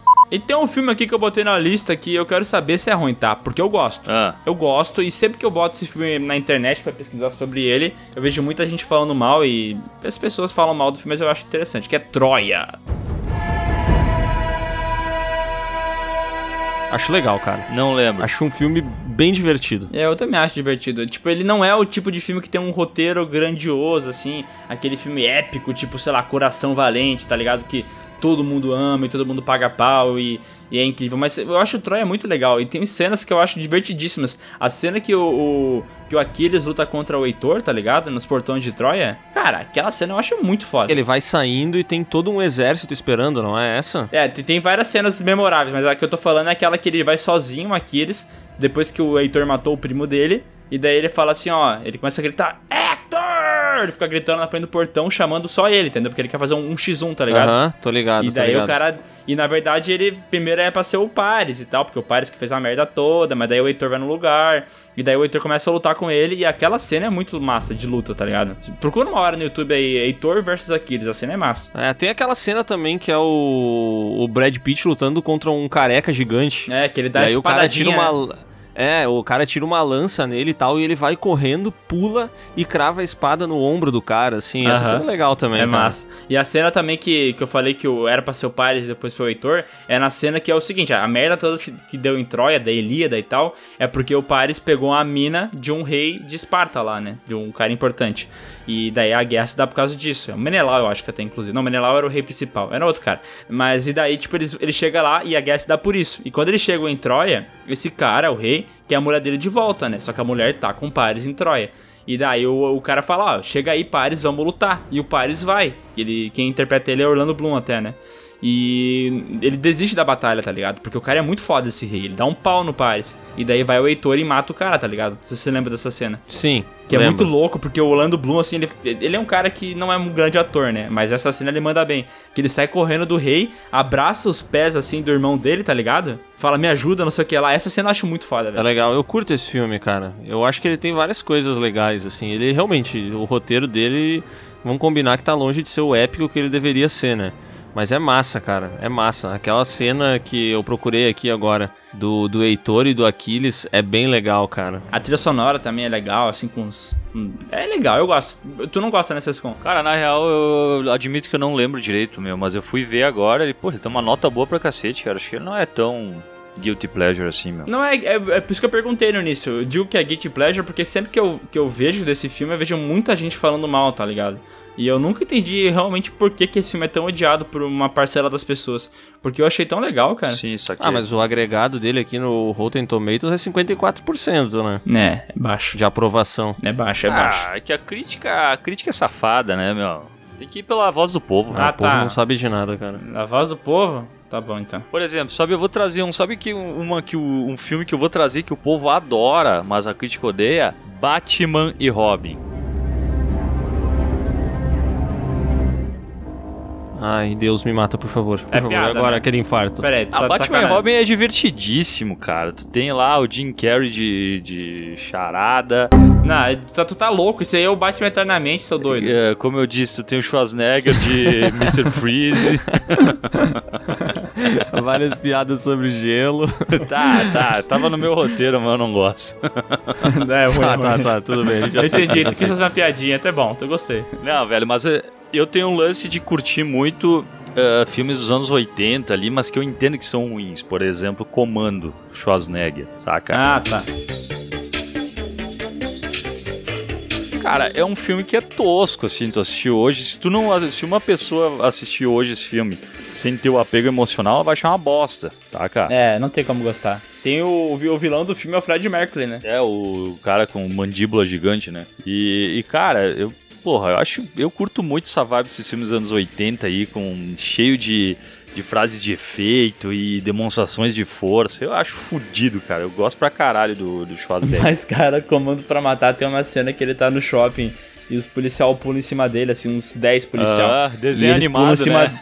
É, e daí ele- daqui a pouco os policial começam meio que levantar, assim, sabe? Aham. Dá uns três vezes, assim, daqui a pouco todo mundo voa. Aí é o Schwarzenegger empurrando todo mundo. É, que ele se abaixa, né? Como se, ele Aham. se como se ele fosse se acrocar. Aí sobem todos os policiais em cima deles e quando ele se levanta, todo mundo é jogado pra longe, né? Também tem a cena que ele carrega o tronco. Esse filme é bem for... Esse filme é bem ruim, cara. Esse filme é muito ruim. Sério mesmo, eu gosto desse filme, mas ele é muito ruim. Não é que ele é ruim, ele é muito E ruim. no final do filme, quando ele mata o Fred Mercury, cara, é muito louco, porque é, o Fred Mercury tem uma relação meio esquisita com o Schwarzenegger nesse filme. Porque ele fica falando assim, eu, eu lembro do filme dublado, né? Ele fala assim, é... Eu vou te matar, John é John Matrix, o nome do personagem do Schwarzenegger. Eu vou te matar, John! Eu vou te matar! E daí o Schwarzenegger fala, é, eu sei... Coloca a faca em mim. Eu sei que você quer colocar a faca em mim, sabe? É um diálogo muito estranho, velho. John, põe a cabeça de fora. Um tiro entre os olhos. Isso vai ser rápido. Em homenagem aos velhos tempos. Bennett, para logo com essa palhaçada e solta minha menina. Eu sei que é a mim que você quer. Eu só estou com um braço. Você pode me derrotar. Vem cá, Bennett. Joga essa porcaria fora. Você não quer só puxar um gatilho. Você quer enfiar a faca em mim, olhar dentro dos meus olhos e ver o que acontece quando a torcer dentro do meu corpo.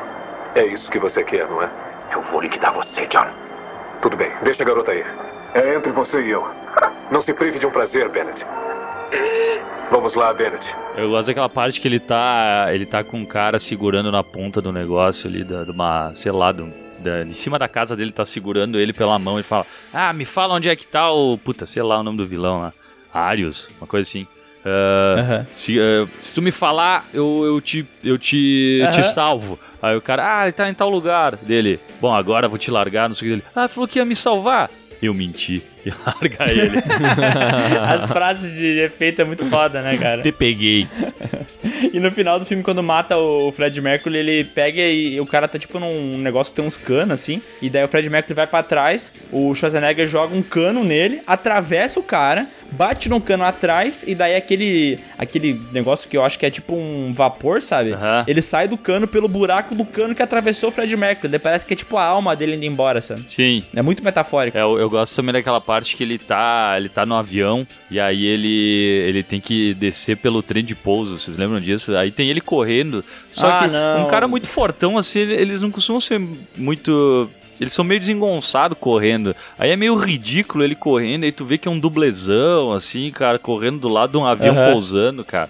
Mas eu curto pra caralho. Não, velho. e, e se dizer que o avião, não, o avião não tá pousando, ele tá decolando. E daí o avião voa, chega até uma determinada altura, Schwarzenegger pula numa poça de água e levanta.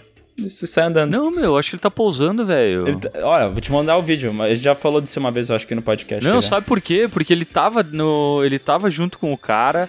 ah, ele tava sentado com um cara que ele dá um cotovelaço nele, bota uma cobertinha e fala que ele tava dormindo, lembra? Não, ó, ele tá, vi- ele tá decolando aqui, viado. Ou só se tem duas cenas de avião, que eu não tô ligado. Ah, eu não lembro, caras. Ó, o avião tá decolando. Não, não, não, tá posando. Tá posando porque eu vi o resto dessa cena aí. Ou não? Então, o avião tá levantando, caralho! É, pode ser. É dele. Não, mas olha, olha como ele vai alto. E olha onde é que ele pula. Numa poça de água. o, o bonecão pulando.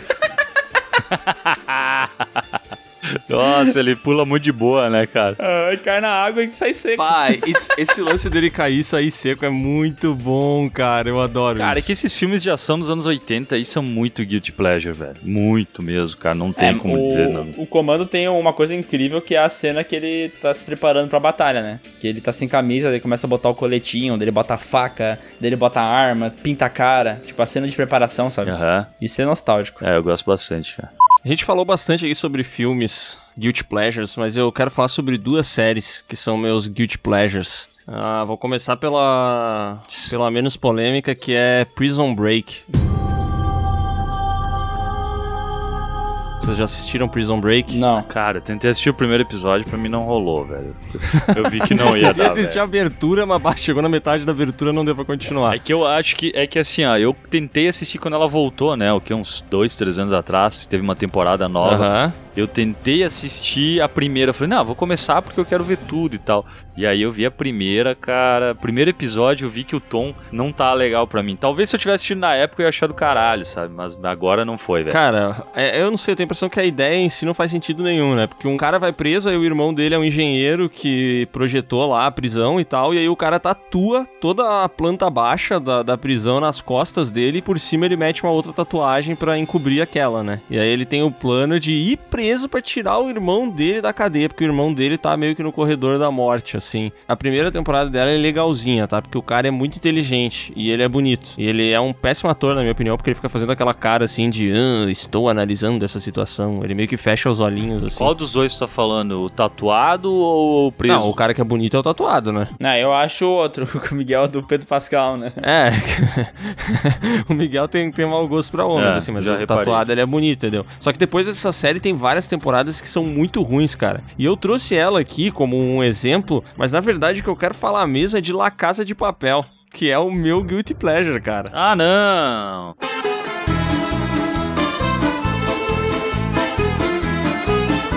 Nossa, na casa de papel é uma merda, né? Cara, não dá, pra, não dá pra te perdoar nessa aí, é muito ruim. ó. Cara, La, La Casa de Papel é bem ruim, velho. Tem umas coisas assim que, meu Deus, tu tem que fechar os dois olhos pra aceitar, cara. Mas eu, quando sai a série, eu assisto todos os episódios assim em dois dias. Nossa, cara, não. Pelo amor de Deus, essa série parece que foi filmada por uma criança de 12 anos, velho. Tem umas cenas muito bizarras. Os caras colocam câmera lenta em tudo, porque tudo parece cool. E tem umas coisas que não tem explicação, tipo a Tóquio lá andando de motoca e nenhum policial acerta um tiro nela, velho. Essa é até uma cena que pra mim representa muito bem La Casa de Papel, que é assim, ó, os caras estão presos dentro da Casa da Moeda, né? Porque eles invadem a porra da Casa da Moeda e eles têm o plano deles pra roubar e sair pela tangente com tudo lá. E aí eles estão, eles têm reféns, né? E aí uma hora, dois reféns pedem pra ir no banheiro e eles levam os dois reféns no banheiro. Aí tá ligado o banheiro público que tem aquela abertura embaixo, assim, entre um banheiro e outro? Sim. Uhum. É um banheiro assim, tá ligado? E aí, os dois reféns, eles começam a se falar por, por- ali pela abertura. Eles se abaixam e começam a falar, tá ligado? Mas assim, eles não estão cochichando, eles estão falando. E tem um guarda do, do lado de fora da porta. E o guarda, ele não nota que tem duas pessoas abaixadas no chão e se falando, velho. Ah, não. tipo assim, cara, é, é muito ruim, velho. Essa série, ela tem umas cagadas assim que me. me... Bah, é muito podre. Mas eu assisto, cara. Bah, cara, eu, eu acho patético essa série. Eu acho muito ruim. E eu acho impressionante a quantidade de fã que essa série tem também, velho. Nossa, o pessoal paga um pau. É, isso que, eu- isso que eu ia falar, velho. Tipo, ela é guilty pleasure de muita gente, né, cara? Tem muita Mas gente é que tem muita curte. gente que acha que ela é muito boa, É, né, então cara? a galera que é, que é muito fã dela nem acha que ela seja Guilty Pleasure, porque não acha que ela é ruim, tá ligado? É, essa série aí tem muita gente que fala, tipo assim, meu, nossa, essa série é genial, cara. Eu já vi muita gente falando isso. Ele fala assim, o, o roteiro é muito inteligente, a trama é conectada de um jeito que não dá pra esperar. E o cara, eu não sei você, mas eu, eu olhei essas coisas, dá, dá pra bater o olho e falar, vai acontecer isso, isso e isso. Sim, sim, sim. Ela tem aquele padrão ali que o cara que conhece um pouquinho de, de sei lá, de cinema, de séries, ele já consegue prever qualquer coisa, né? cara? Exatamente, o cara que já viu dois Heist Movies já sabe exatamente o que É. vai acontecer. É bem isso. Mas o. Cara, eu não sei, velho. Eu, essa série foi uma que eu. Eu acho ela tão ruim. Mas tão ruim que ela fez eu quebrar uma regra minha de séries que, tipo, eu sempre falo que série. Tu tem que assistir uma temporada inteira pra dizer se ela é boa ou ruim. E essa eu não consegui, cara. Assisti uns 4, 5 episódios falei, não dá, velho, não dá, bicho. Sabe qual é o momento que eu parei? Sabe qual é o momento que eu parei da primeira temporada? É. Na hora que a moto da Tóquio tá andando. Quando ela entrou no negócio, eu desliguei a TV na hora. Eu falei, não vou mais. Não dá. Pra mim, cheguei no meu limite. Eu tô no meu limite, Brasil. Eu não consigo mais. Eu não suporto mais. Eu cheguei no limite. Mas eu tentei, velho. Eu dei bastante episódios pra série. Não, não pode dizer que eu não vi pra achar que é ruim. Eu tentei. Tem os momentos de vergonha alheia também que são. Ah, são fortes, assim. Mas ela tem os caras cantando Bela Tchau, que isso é legal. Quando uma série tem uma música legal, eu gosto, entendeu? O Witcher tem a música do Trocado pro Bruxo. Legal. Ah, É, La Casa de Papel tem, o, tem a La Bela Tchau. Legal. Stranger Eu- Things eu- tem a música da história sem fim. Que? Lixo. Não, não, não, não. Essa cena aí é legal, mas ela poderia durar, cara, dois minutos menos, saca? É, e não se- seis minutos de cena. É, é real, assim. Eu vou, dizer, eu vou trazer, tá? O meu Ultimate. Guilty Pleasure Championship. Isso, eu vou trazer o, o que pra mim define exatamente o que é um Guilty Pleasure. Que, sério, é um filme que eu adoro assistir. E eu assisto uma vez por ano. E eu não sei porque eu faço isso. Porque o, o filme é ruim, mas eu gosto. Retorno de Jedi. Não, que é Velozes e Furiosos Desafio em Ah, Tóquio. não. Cara. Cara, não, de eu- novo isso. De novo Não, isso. é de Deus, novo por favor, sim. me mata. De novo sim, eu já falei isso 300 vezes, mas eu não entendo. Eu quero que vocês me ajudem a entender o que, que acontece com essa minha cabeça retardada que faz eu gostar tanto do filme. Se- Será que é porque eu sou muito burro? Pode ser. Será que é porque eu não sei o que é um filme bom? Pode ser. Pode ser. Mas eu me divirto pra caralho, velho. Eu acho muito legal. Cara, tu gosta desse filme porque o teu negócio é carro rebaixado, película e moto instalando na rua, meu. Por isso que tu não, gosta. moto instalando na rua é ruim. Mas eu gosto de carro rebaixado neon. Ficou parecendo, agora o Miguel falando, ficou parecendo aquela cena do Chaves, acho que era a Chiquinha falando, ele é feio, ele é feio, ele é burro, ele é burro, e vai indo assim. Eu já vou chegar lá, Mas só um e pouquinho. daí? É, Chaves é o guilty pleasure de muita gente, né? Cara, Chaves é maravilhoso, cara, não é guilty pleasure. É, Chaves é bom. Ai, gente. Não, mas o Desafio em Tóquio, cara, sério, vocês não acham o Desafio em Tóquio o melhor Velozes e Furiosos que tem? Não, o melhor Velozes e Furiosos que tem é o que o Paul Walker morreu e tem a musiquinha. Ciscom? É que assim, ó, eu assisti Velozes e Furiosos, o meu irmão ele curte carro, tá? E aí ele. Tá, vá. Cara, te doeu agora assumir isso. Não, né? não, não, é que tipo assim, ele passou por um. Ah, mas o também gosta. Ele tem um corcelzão, fica pagando pau pro corcel. Não, não, mas é que o meu, meu irmão passou por um processo muito imbecil. Quando ele tinha 18 anos, ele tem 4 anos a mais que eu. Ele curtia muito carro rebaixado. Aí ele tinha um carro rebaixado e que raspava em todos os Um gol bolinha. Nossa, tá errado, tá muito errado. Ele tinha um gol bolinha que raspava em todos os quebra-mola tal. Que Quando ele ia fazer o quebra-mola, ele tinha que ir pra direita e depois pra É, esquerda, isso. né? Tinha que fazer aquele S. Tinha situações em que ele abria a porta, a pessoa entrava e a porta batia no cordão, então a pessoa tinha que sair pra fechar um pouquinho mais a porta, sabe? Tinha isso aí. Aí ele passou por um processo. Ele passou por um processo de vinificação, vitivinificação. Não, inversamente proporcional, foi aumentando a altura dos carros e hoje ele gosta de Jeep. Hoje ele gosta de fazer trilha, saca? E aí, velho, ele, quando a gente, a gente era mais próximo, mais gurizado, ele, ah, meu, vamos assistir Velozes e Furiosos, tá? A gente foi assistir Velozes e Furiosos no cinema. Aí, o segundo eu assisti e eu já achei uma... O primeiro eu achei legal, velho, de verdade. Eu acho que eu nunca mais assisti na minha vida, mas eu achei legal. O segundo... É muito ruim.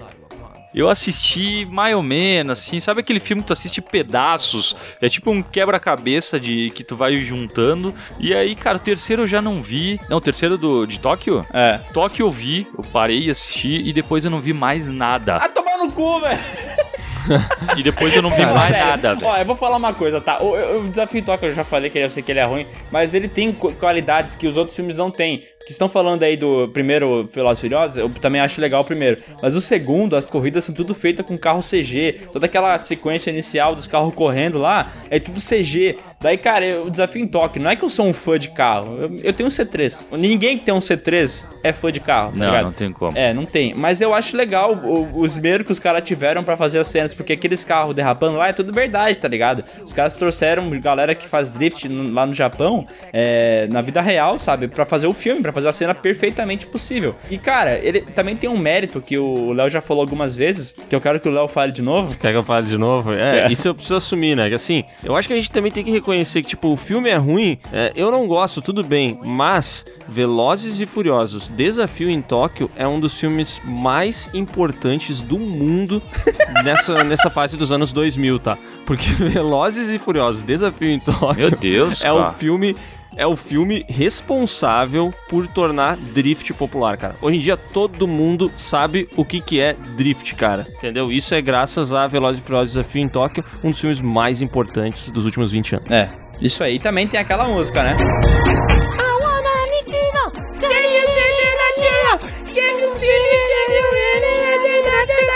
Ó, é isso aí. Valeu, galera. Abraço, tchau. E esse foi o PewCast. Satisfação. Escuta de novo aí. Semana que vem a gente tá junto. Abraço, tchau, pessoal. Aguardem, aguardem. Só quero fazer um comentário, tá? Velozes e Furiosos Desafio em Tóquio é um filme mais importante pro mundo Para, do que velho, o irlandês. chega, ele é um filme mais cara. importante pro mundo do que História de um Casamento. Ele é um filme mais importante pro mundo do que Forma d'Água. Cara, esse filme ele é muito importante, velho. Tá, mas eu vou, eu vou te deixar pensando pra tu responder no próximo PewCast. Velozes e Furiosos Desafio em Tóquio é mais importante que meu amigo Enzo. São dois filmes de carros. Olha aí, ó. Acabou, hein? É, só que um, só que um filme tem carro e cachorro, pô. que é um diferencial. E aí? Só que Tóquio tem carros e japoneses. E música. tá, falou.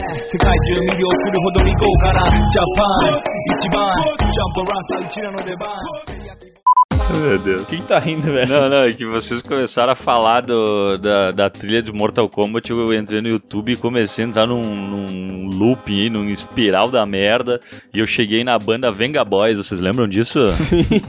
Não. Sim. Cara, Não tive o prazer. Isso é maravilhoso, cara. É um negócio que é tão horrível que dá a volta, saca? Tenta essa- Cara, é- isso é. ah, não tem como, cara. É maravilhoso isso aqui, cara. Queria morar nesse imaginário dos anos 90, velho. Meu Deus, cara, o que, que é isso? Tô ouvindo aqui, tá doendo aqui. Passa até, até, sei lá, 20 e poucos segundos. Eu acho demais, cara. Tem aquela outra chala lá lá lá lá lá lá lá lá lá, sei lá. 27 segundos. Cara, isso é muito bom, velho. Meu Deus do céu, velho. Eu tô ouvindo aqui. as danças, velho. Ah, é demais, cara, é demais. Puta, cara. Vai, ó, Zonias, na hora que meter essa música vai ficar foda.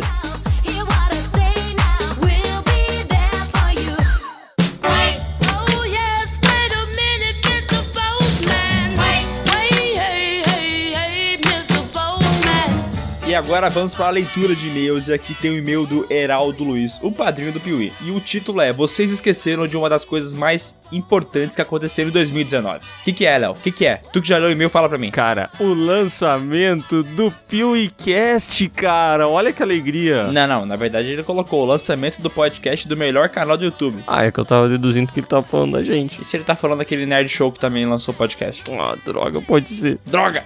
E ele continua: Além disso, concordo com o que foi dito sobre Vingadores Ultimato. Nunca houve tanto hype por um filme e que valeu a pena viver. O filme fechou diversos arcos de uma maneira bastante satisfatória. Isso é verdade, porque o filme não é genial, mas ele fecha tão redondinho que dá uma emoção, né? Dá uma alegria. Ah, ele deixa aquele retrogosto, né? De, de balinha gostosa. É, não é o mesmo retrogosto que Star Wars deixou, né? Não, Star Wars é um pouco mais triste, né? Eu vi duas vezes no cinema e não sei quantas vezes na cópia de segurança que eu obtive aqui em casa. ah, safadinho. E a cena do Capitão América pegando o Mjolnir e tacando o pau no Thanos me arrepia até hoje só de lembrar. Que cena linda, né, cara? Maravilhoso. Pena que Homem-Aranha Longe de Casa veio depois de maneira broxante para encerrar a fase 3 do CM. E, cara, o pessoal fala que esse filme encerrou a fase 3, mas pra mim não. Pra mim foi Vingadores Ultimato. É, eu também não acho, cara. É que, ah, enfim, né, a Marvel delimita essas fases, esses, esses arcos aí e tal, e pra eles esse daí é o filme que, que oficialmente fecha, né? Mas ele não tem cara de fechamento. Do mais, Annabelle 3, esquecível. Marvel não é ruim, mas poderia ser melhor. Exterminador do Futuro, tristeza. Gostei. Tristeza. It capítulo 2, bom, mas poderia ter umas coisas a menos. Uma, tipo, uma hora a menos, né? É. Nós, um filme de terror. Quero ver, não, só um comentário. Ele falou isso do It, queria ver se ia ter o irlandês aqui na lista dele. Cala a boca. Nós, um filme de terror bastante inteligente. Espero que não comece consequências infinitas como sempre fazem com novidades no terror. E vire tudo cópias dos filmes anteriores ou viagens listérgicas. E não vai acontecer isso, né, cara? Não, é do Jordan Peele, né? Acho que ele, ele bota ordem na casa. Ele manja. Star Wars, até sair gostando do cinema, mas depois de digerir um pouco, fiquei triste como se, como se desenvolveu essa trilogia. É aquele filme, cara, que o cara sai do cinema, às vezes o cara É. vai assim, querendo se emocionar, né? Mas daí o cara pensa dois minutos no filme e fala, puta que merda! Não, ele falou ali depois de digerir um pouco, deve ter tido uma diarreia violenta, né? Porque aí deu esse filme aí, depois que a gente digere, ele faz muito mal. Achei a batalha final meio parecida com a de Harry Potter. Ah, tô ligado, quando aquele cara se nariz e o Harry Potter fica jogando um poderzinho um contra o outro, Ah, isso aí é paia, né? que foi tirado do final do filme Fantasma, né? Exatamente, a referência obscura aí. Pra quem não conhece, procurem o final do filme Fantasma, um clássico. Rambo, Toy Story, Midsommar, não assisti. É, na, na questão do Rambo fez bem, né? Por favor, voltem com review irônico. Existem vários filmes para vocês falarem, tipo As Panteras 1 e 2. A dancinha no começo do vídeo deixou a critério de vocês. Ah, ele quer que a gente volte a dançar também, né?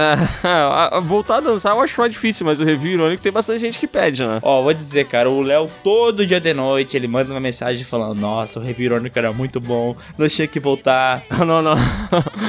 Eu nunca falo o review irônico era muito bom. Eu falo, o review irônico de 2020 poderia ser muito bom. A gente tem que voltar. Toda noite, às 10h12. Ó, mas eu quero fazer um comentário aqui rápido sobre o e-mail do Heraldo Luiz, tá? Que ele falou ali que It é um filme que poderia ter umas cenas a menos. E eu tive a impressão que em 2019 teve muito filme que poderia ter umas cenas a menos, cara. tu não Ai, ficou com essa vem. sensação? Lá vem, vai. Não, eu tô falando sério, cara. Teve muito filme longo em, 2000 em 2019, cara. Teve, ó, teve o It, teve o Irlandês.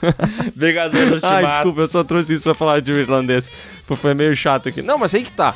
Olha, esse daí é um bom tema pra podcast, tá? A gente falar alguma coisa relacionada a isso. Porque Vingadores Ultimato, apesar de ser muito longo, ele é um filme que, assim, a ação não para, entendeu? É putaria pra Não, todo não, lado. não, não. É bem e aí assim. o tempo passa. Agora, o Irlandês é um filme que, cara, se ele tivesse ali uns 50 minutinhos a menos, eu acho que não faria mal pra ele, entendeu? Porque eu acho que um filme do Scorsese acaba ficando meio longo. Vamos agora pro e-mail aqui do Alessandro. E sabe por que a gente vai ler esse e-mail? Porque ele botou no assunto assim, ó. Esse e-mail é sobre o podcast anterior. Leiam, por favor. Amém, senhor! Justo, né?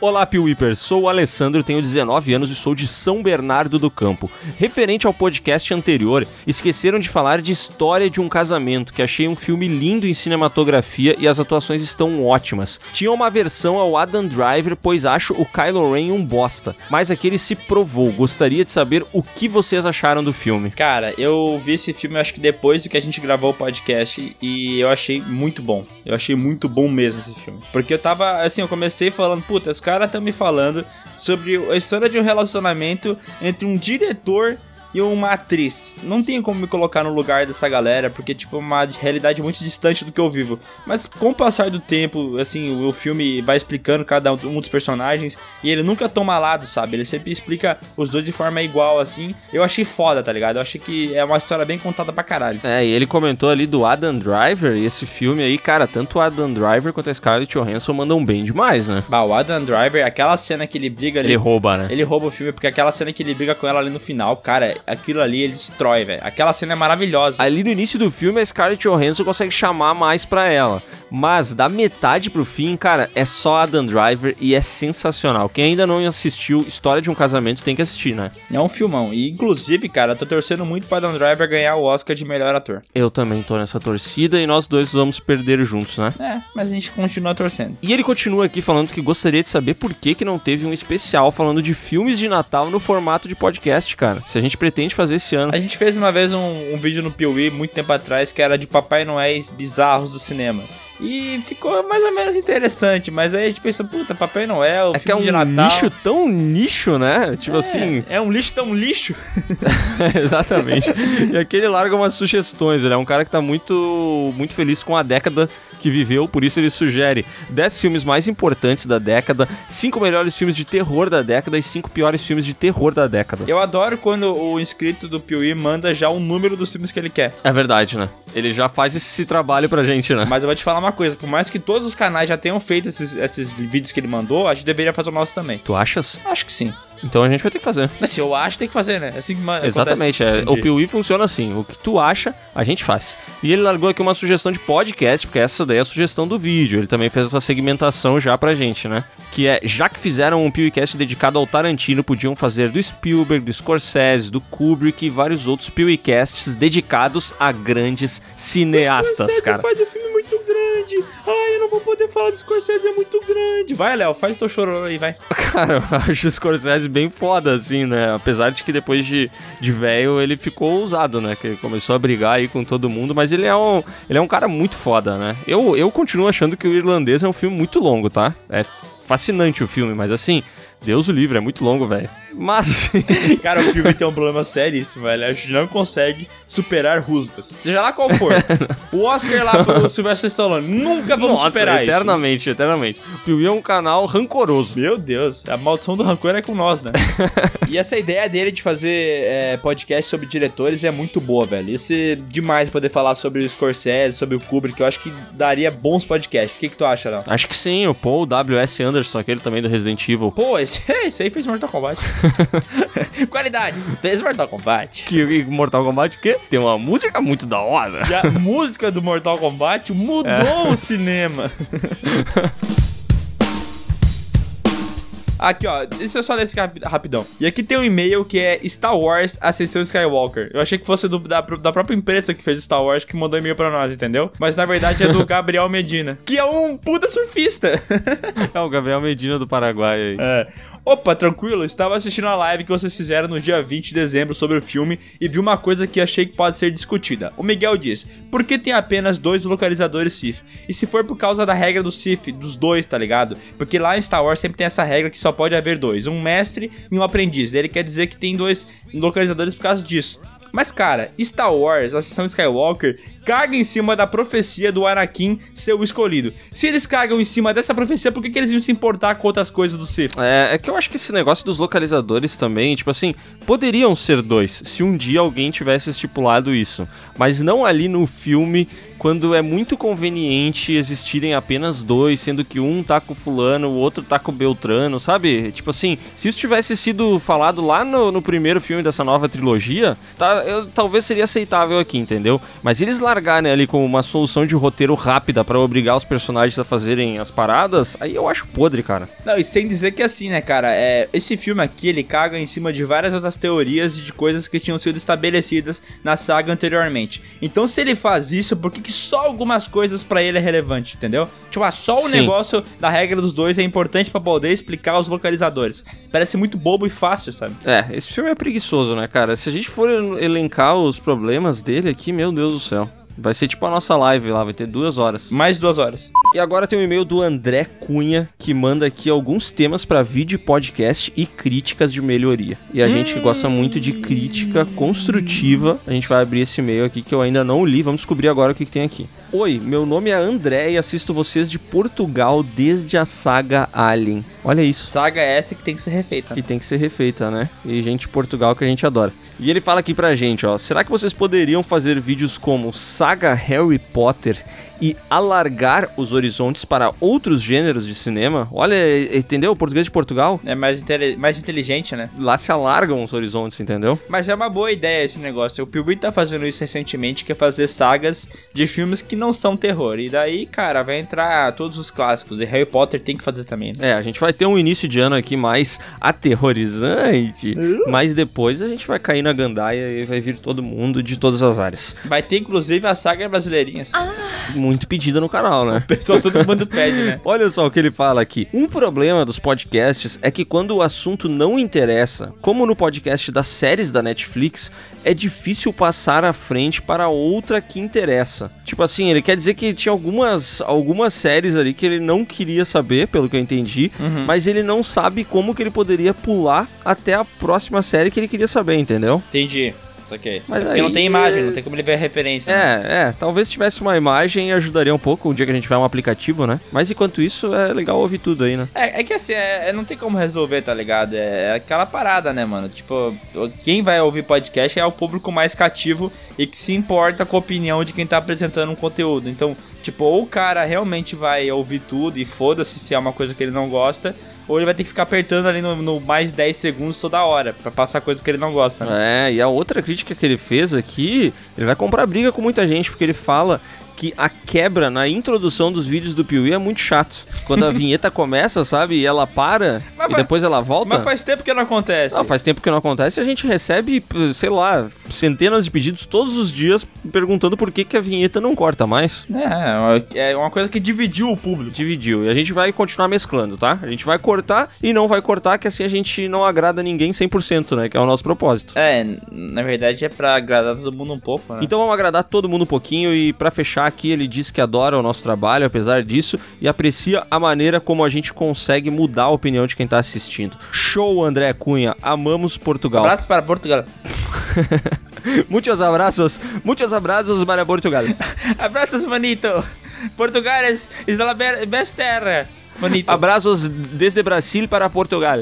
E aqui temos um e-mail que é e-mail em resposta ao último podcast do Pedro Salamanca. Nossa, que nome bonito. Diferente, né? Ousado. Fala, Léo e Miguel. Beleza? Eu tô aqui pra propor uma discussão. O que vocês acham da moda de cinebiografias de Hollywood, principalmente envolvendo músicos? Teve a notícia que vai ter o do Bob Dylan e recentemente tivemos sucessos como Rocketman e Bohemian Rhapsody. E daí gente- ele quer saber o que a gente acha disso, é uma boa ideia, se ele acha cool. Cara, o Rocketman é bom, agora o Bohemian Rhapsody é bem chato. Ele fala ali, né? No e-mail dele, ele disse que é ruim, mas fez sucesso nas premiações. Eu fiquei bem chateado quando o Mr. Robot lá, o Rami Malek, ganhou o Oscar de melhor ator, cara. Porque eu realmente não acho que ele merecia aquele Oscar, velho. Não, não merecia mesmo. E, cara, o Rocketman é um exemplo de um filme bem legal, assim. Eu achei bem mais legal que o Bohemian Rhapsody. Nossa. É, até a Netflix tentou fazer aí uma cinebiografia esses tempos, acho que foi do, do Motley Crew. E, cara, não sei, eu acho que essas cinebiografias estão meio que virando uma parada confortável, assim, de se fazer pra concorrer a premiações, sabe? É, mas eu não acho que seja uma acho que é coisa. meio que um atalho. Eu não acho que seja uma coisa de agora, hein? Cinebio... Cinebiografias é uma coisa que teve, tem faz muito tempo, tá ligado? Antigamente os caras faziam de, sei lá, teve, rolou com quando o Will Smith fez do Muhammad Ali, tá ligado? Ou quando Aham. o Jamie Foxx fez daquele pianista, sabe? Esse negócio de biografia é muito fácil de fazer, tá ligado? Daí todo mundo Aham. faz todos os anos, é uma coisa que sempre vai ter. É, que eu acho que a gente tá com um pouco da sensação de que tem muitas cinebiografias que saíram recentemente e que ganharam muitos prêmios, sabe? Aí não só de músicos, assim, mas a gente teve lá, assim, nos últimos anos aí, teve a do Mark Zuckerberg, teve a do Stephen tudo. Hawking, É. a teoria de tudo. Teve O jogo da imitação. o jogo da imitação, teve essas aí que ele comentou, teve o Bohemian Rhapsody, teve Rocketman e teve mais alguns que agora eu não lembro, assim, mas a gente vem de uma, de uma onda que realmente teve bastante, cara. Eu vou dizer que, assim, acho que não é um problema, tá ligado? É uma parada que eu particularmente não curto tanto, assim. Eu não sou um grande fã de cinebiografias, acho que principalmente porque eu tô um pouco saturado. É. Mas eu não vejo grandes O problemas meu também. maior problema com isso aí é quando os caras não têm coragem de mostrar o outro lado, sabe? Quando eles pegam Ah. o personagem principal e transformam num herói. Isso eu odeio, Sim. odeio. Lá no Snowden fizeram isso. É, Transformaram mas os- o Bohemian Rhapsody tem isso também, né? Tem, e é, é por isso que é tão chato, porque os caras não mostram o lado controverso da, do Fred Mercury, tá ligado? Eles querem mostrar o cara como um deus e acabam esquecendo algumas coisas importantes. É, eu também acho, também acho. Isso daí é a pior qualidade que uma cinebiografia pode ter. Vou ler agora o e-mail aqui da Letícia Curado Ferraz, que diz assim, ó, galera Peraí, do tá YouTube ligado chata. que ela já se machucou, né? Por quê? Ah, ela se machucou, mas agora tá de boa. Por quê? Curada, né? Que merda, hein? Ah. Ai, Deus, eu só peço um infarto agora, por favor. Não deu. Esperei dois segundos pra ver se eu infartava. Não infartei, então vou ler o e-mail da Letícia. Oi, amigos do Piuí. Me chamo Letícia, tenho 26 anos, nasci em Brasília e moro em Montreal, no Canadá. O Piuí tá muito chique hoje, velho. Eu- nossa, a gente também, né? Que pessoas desprezíveis que, que fazem isso com. É, com paia, né? Só se é, importa com outras coisas, né, velho? Exatamente. A galera, tipo, daqui a gente não, não aproveita e tal. A gente é muito babaca. Sem dizer que é um e-mail de um político também, né? Que a gente recebeu. Por quê, velho? Todo mundo que nasce em Brasília é político. Ah, é verdade. Tem esse detalhe aí. Então vamos ler aqui, continuar o e-mail da deputada Letícia, que ela fala o seguinte: Eu conheci o canal de vocês no YouTube e assisti uns dois vídeos e sinceramente não gostei. Então, por acaso, acabei conhecendo o podcast e, como quase todos os e-mails dizem, estou viciada. É, mas ainda bem, cara, porque esse vício aqui não faz mal a ninguém. Exatamente. Não entendia por que não gostei do canal do YouTube. Voltei nos vídeos e percebi algo. A galera que segue o canal de vocês e faz comentários é uma galera muito nada a ver. Totalmente sem noção. Eu fico com raiva lendo os comentários. Então eu entendi que vocês meio que tentam se adequar um pouco ao público de vocês no YouTube e aqui no podcast vocês são realmente vocês. É. O Miguel é mascarado sempre, né? Não deixa de ser verdade isso aí que ela comentou, né? Mas assim. Ah, em partes, né? Em, partes. A gente também não é, não é um personagem, né? É, a gente não, não se adequa, a gente só reduz a quantidade de coisas que a gente falaria, porque no podcast, cara, é, é uma hora podendo falar. Então, foda-se, pode falar o que quiser porque tem tempo.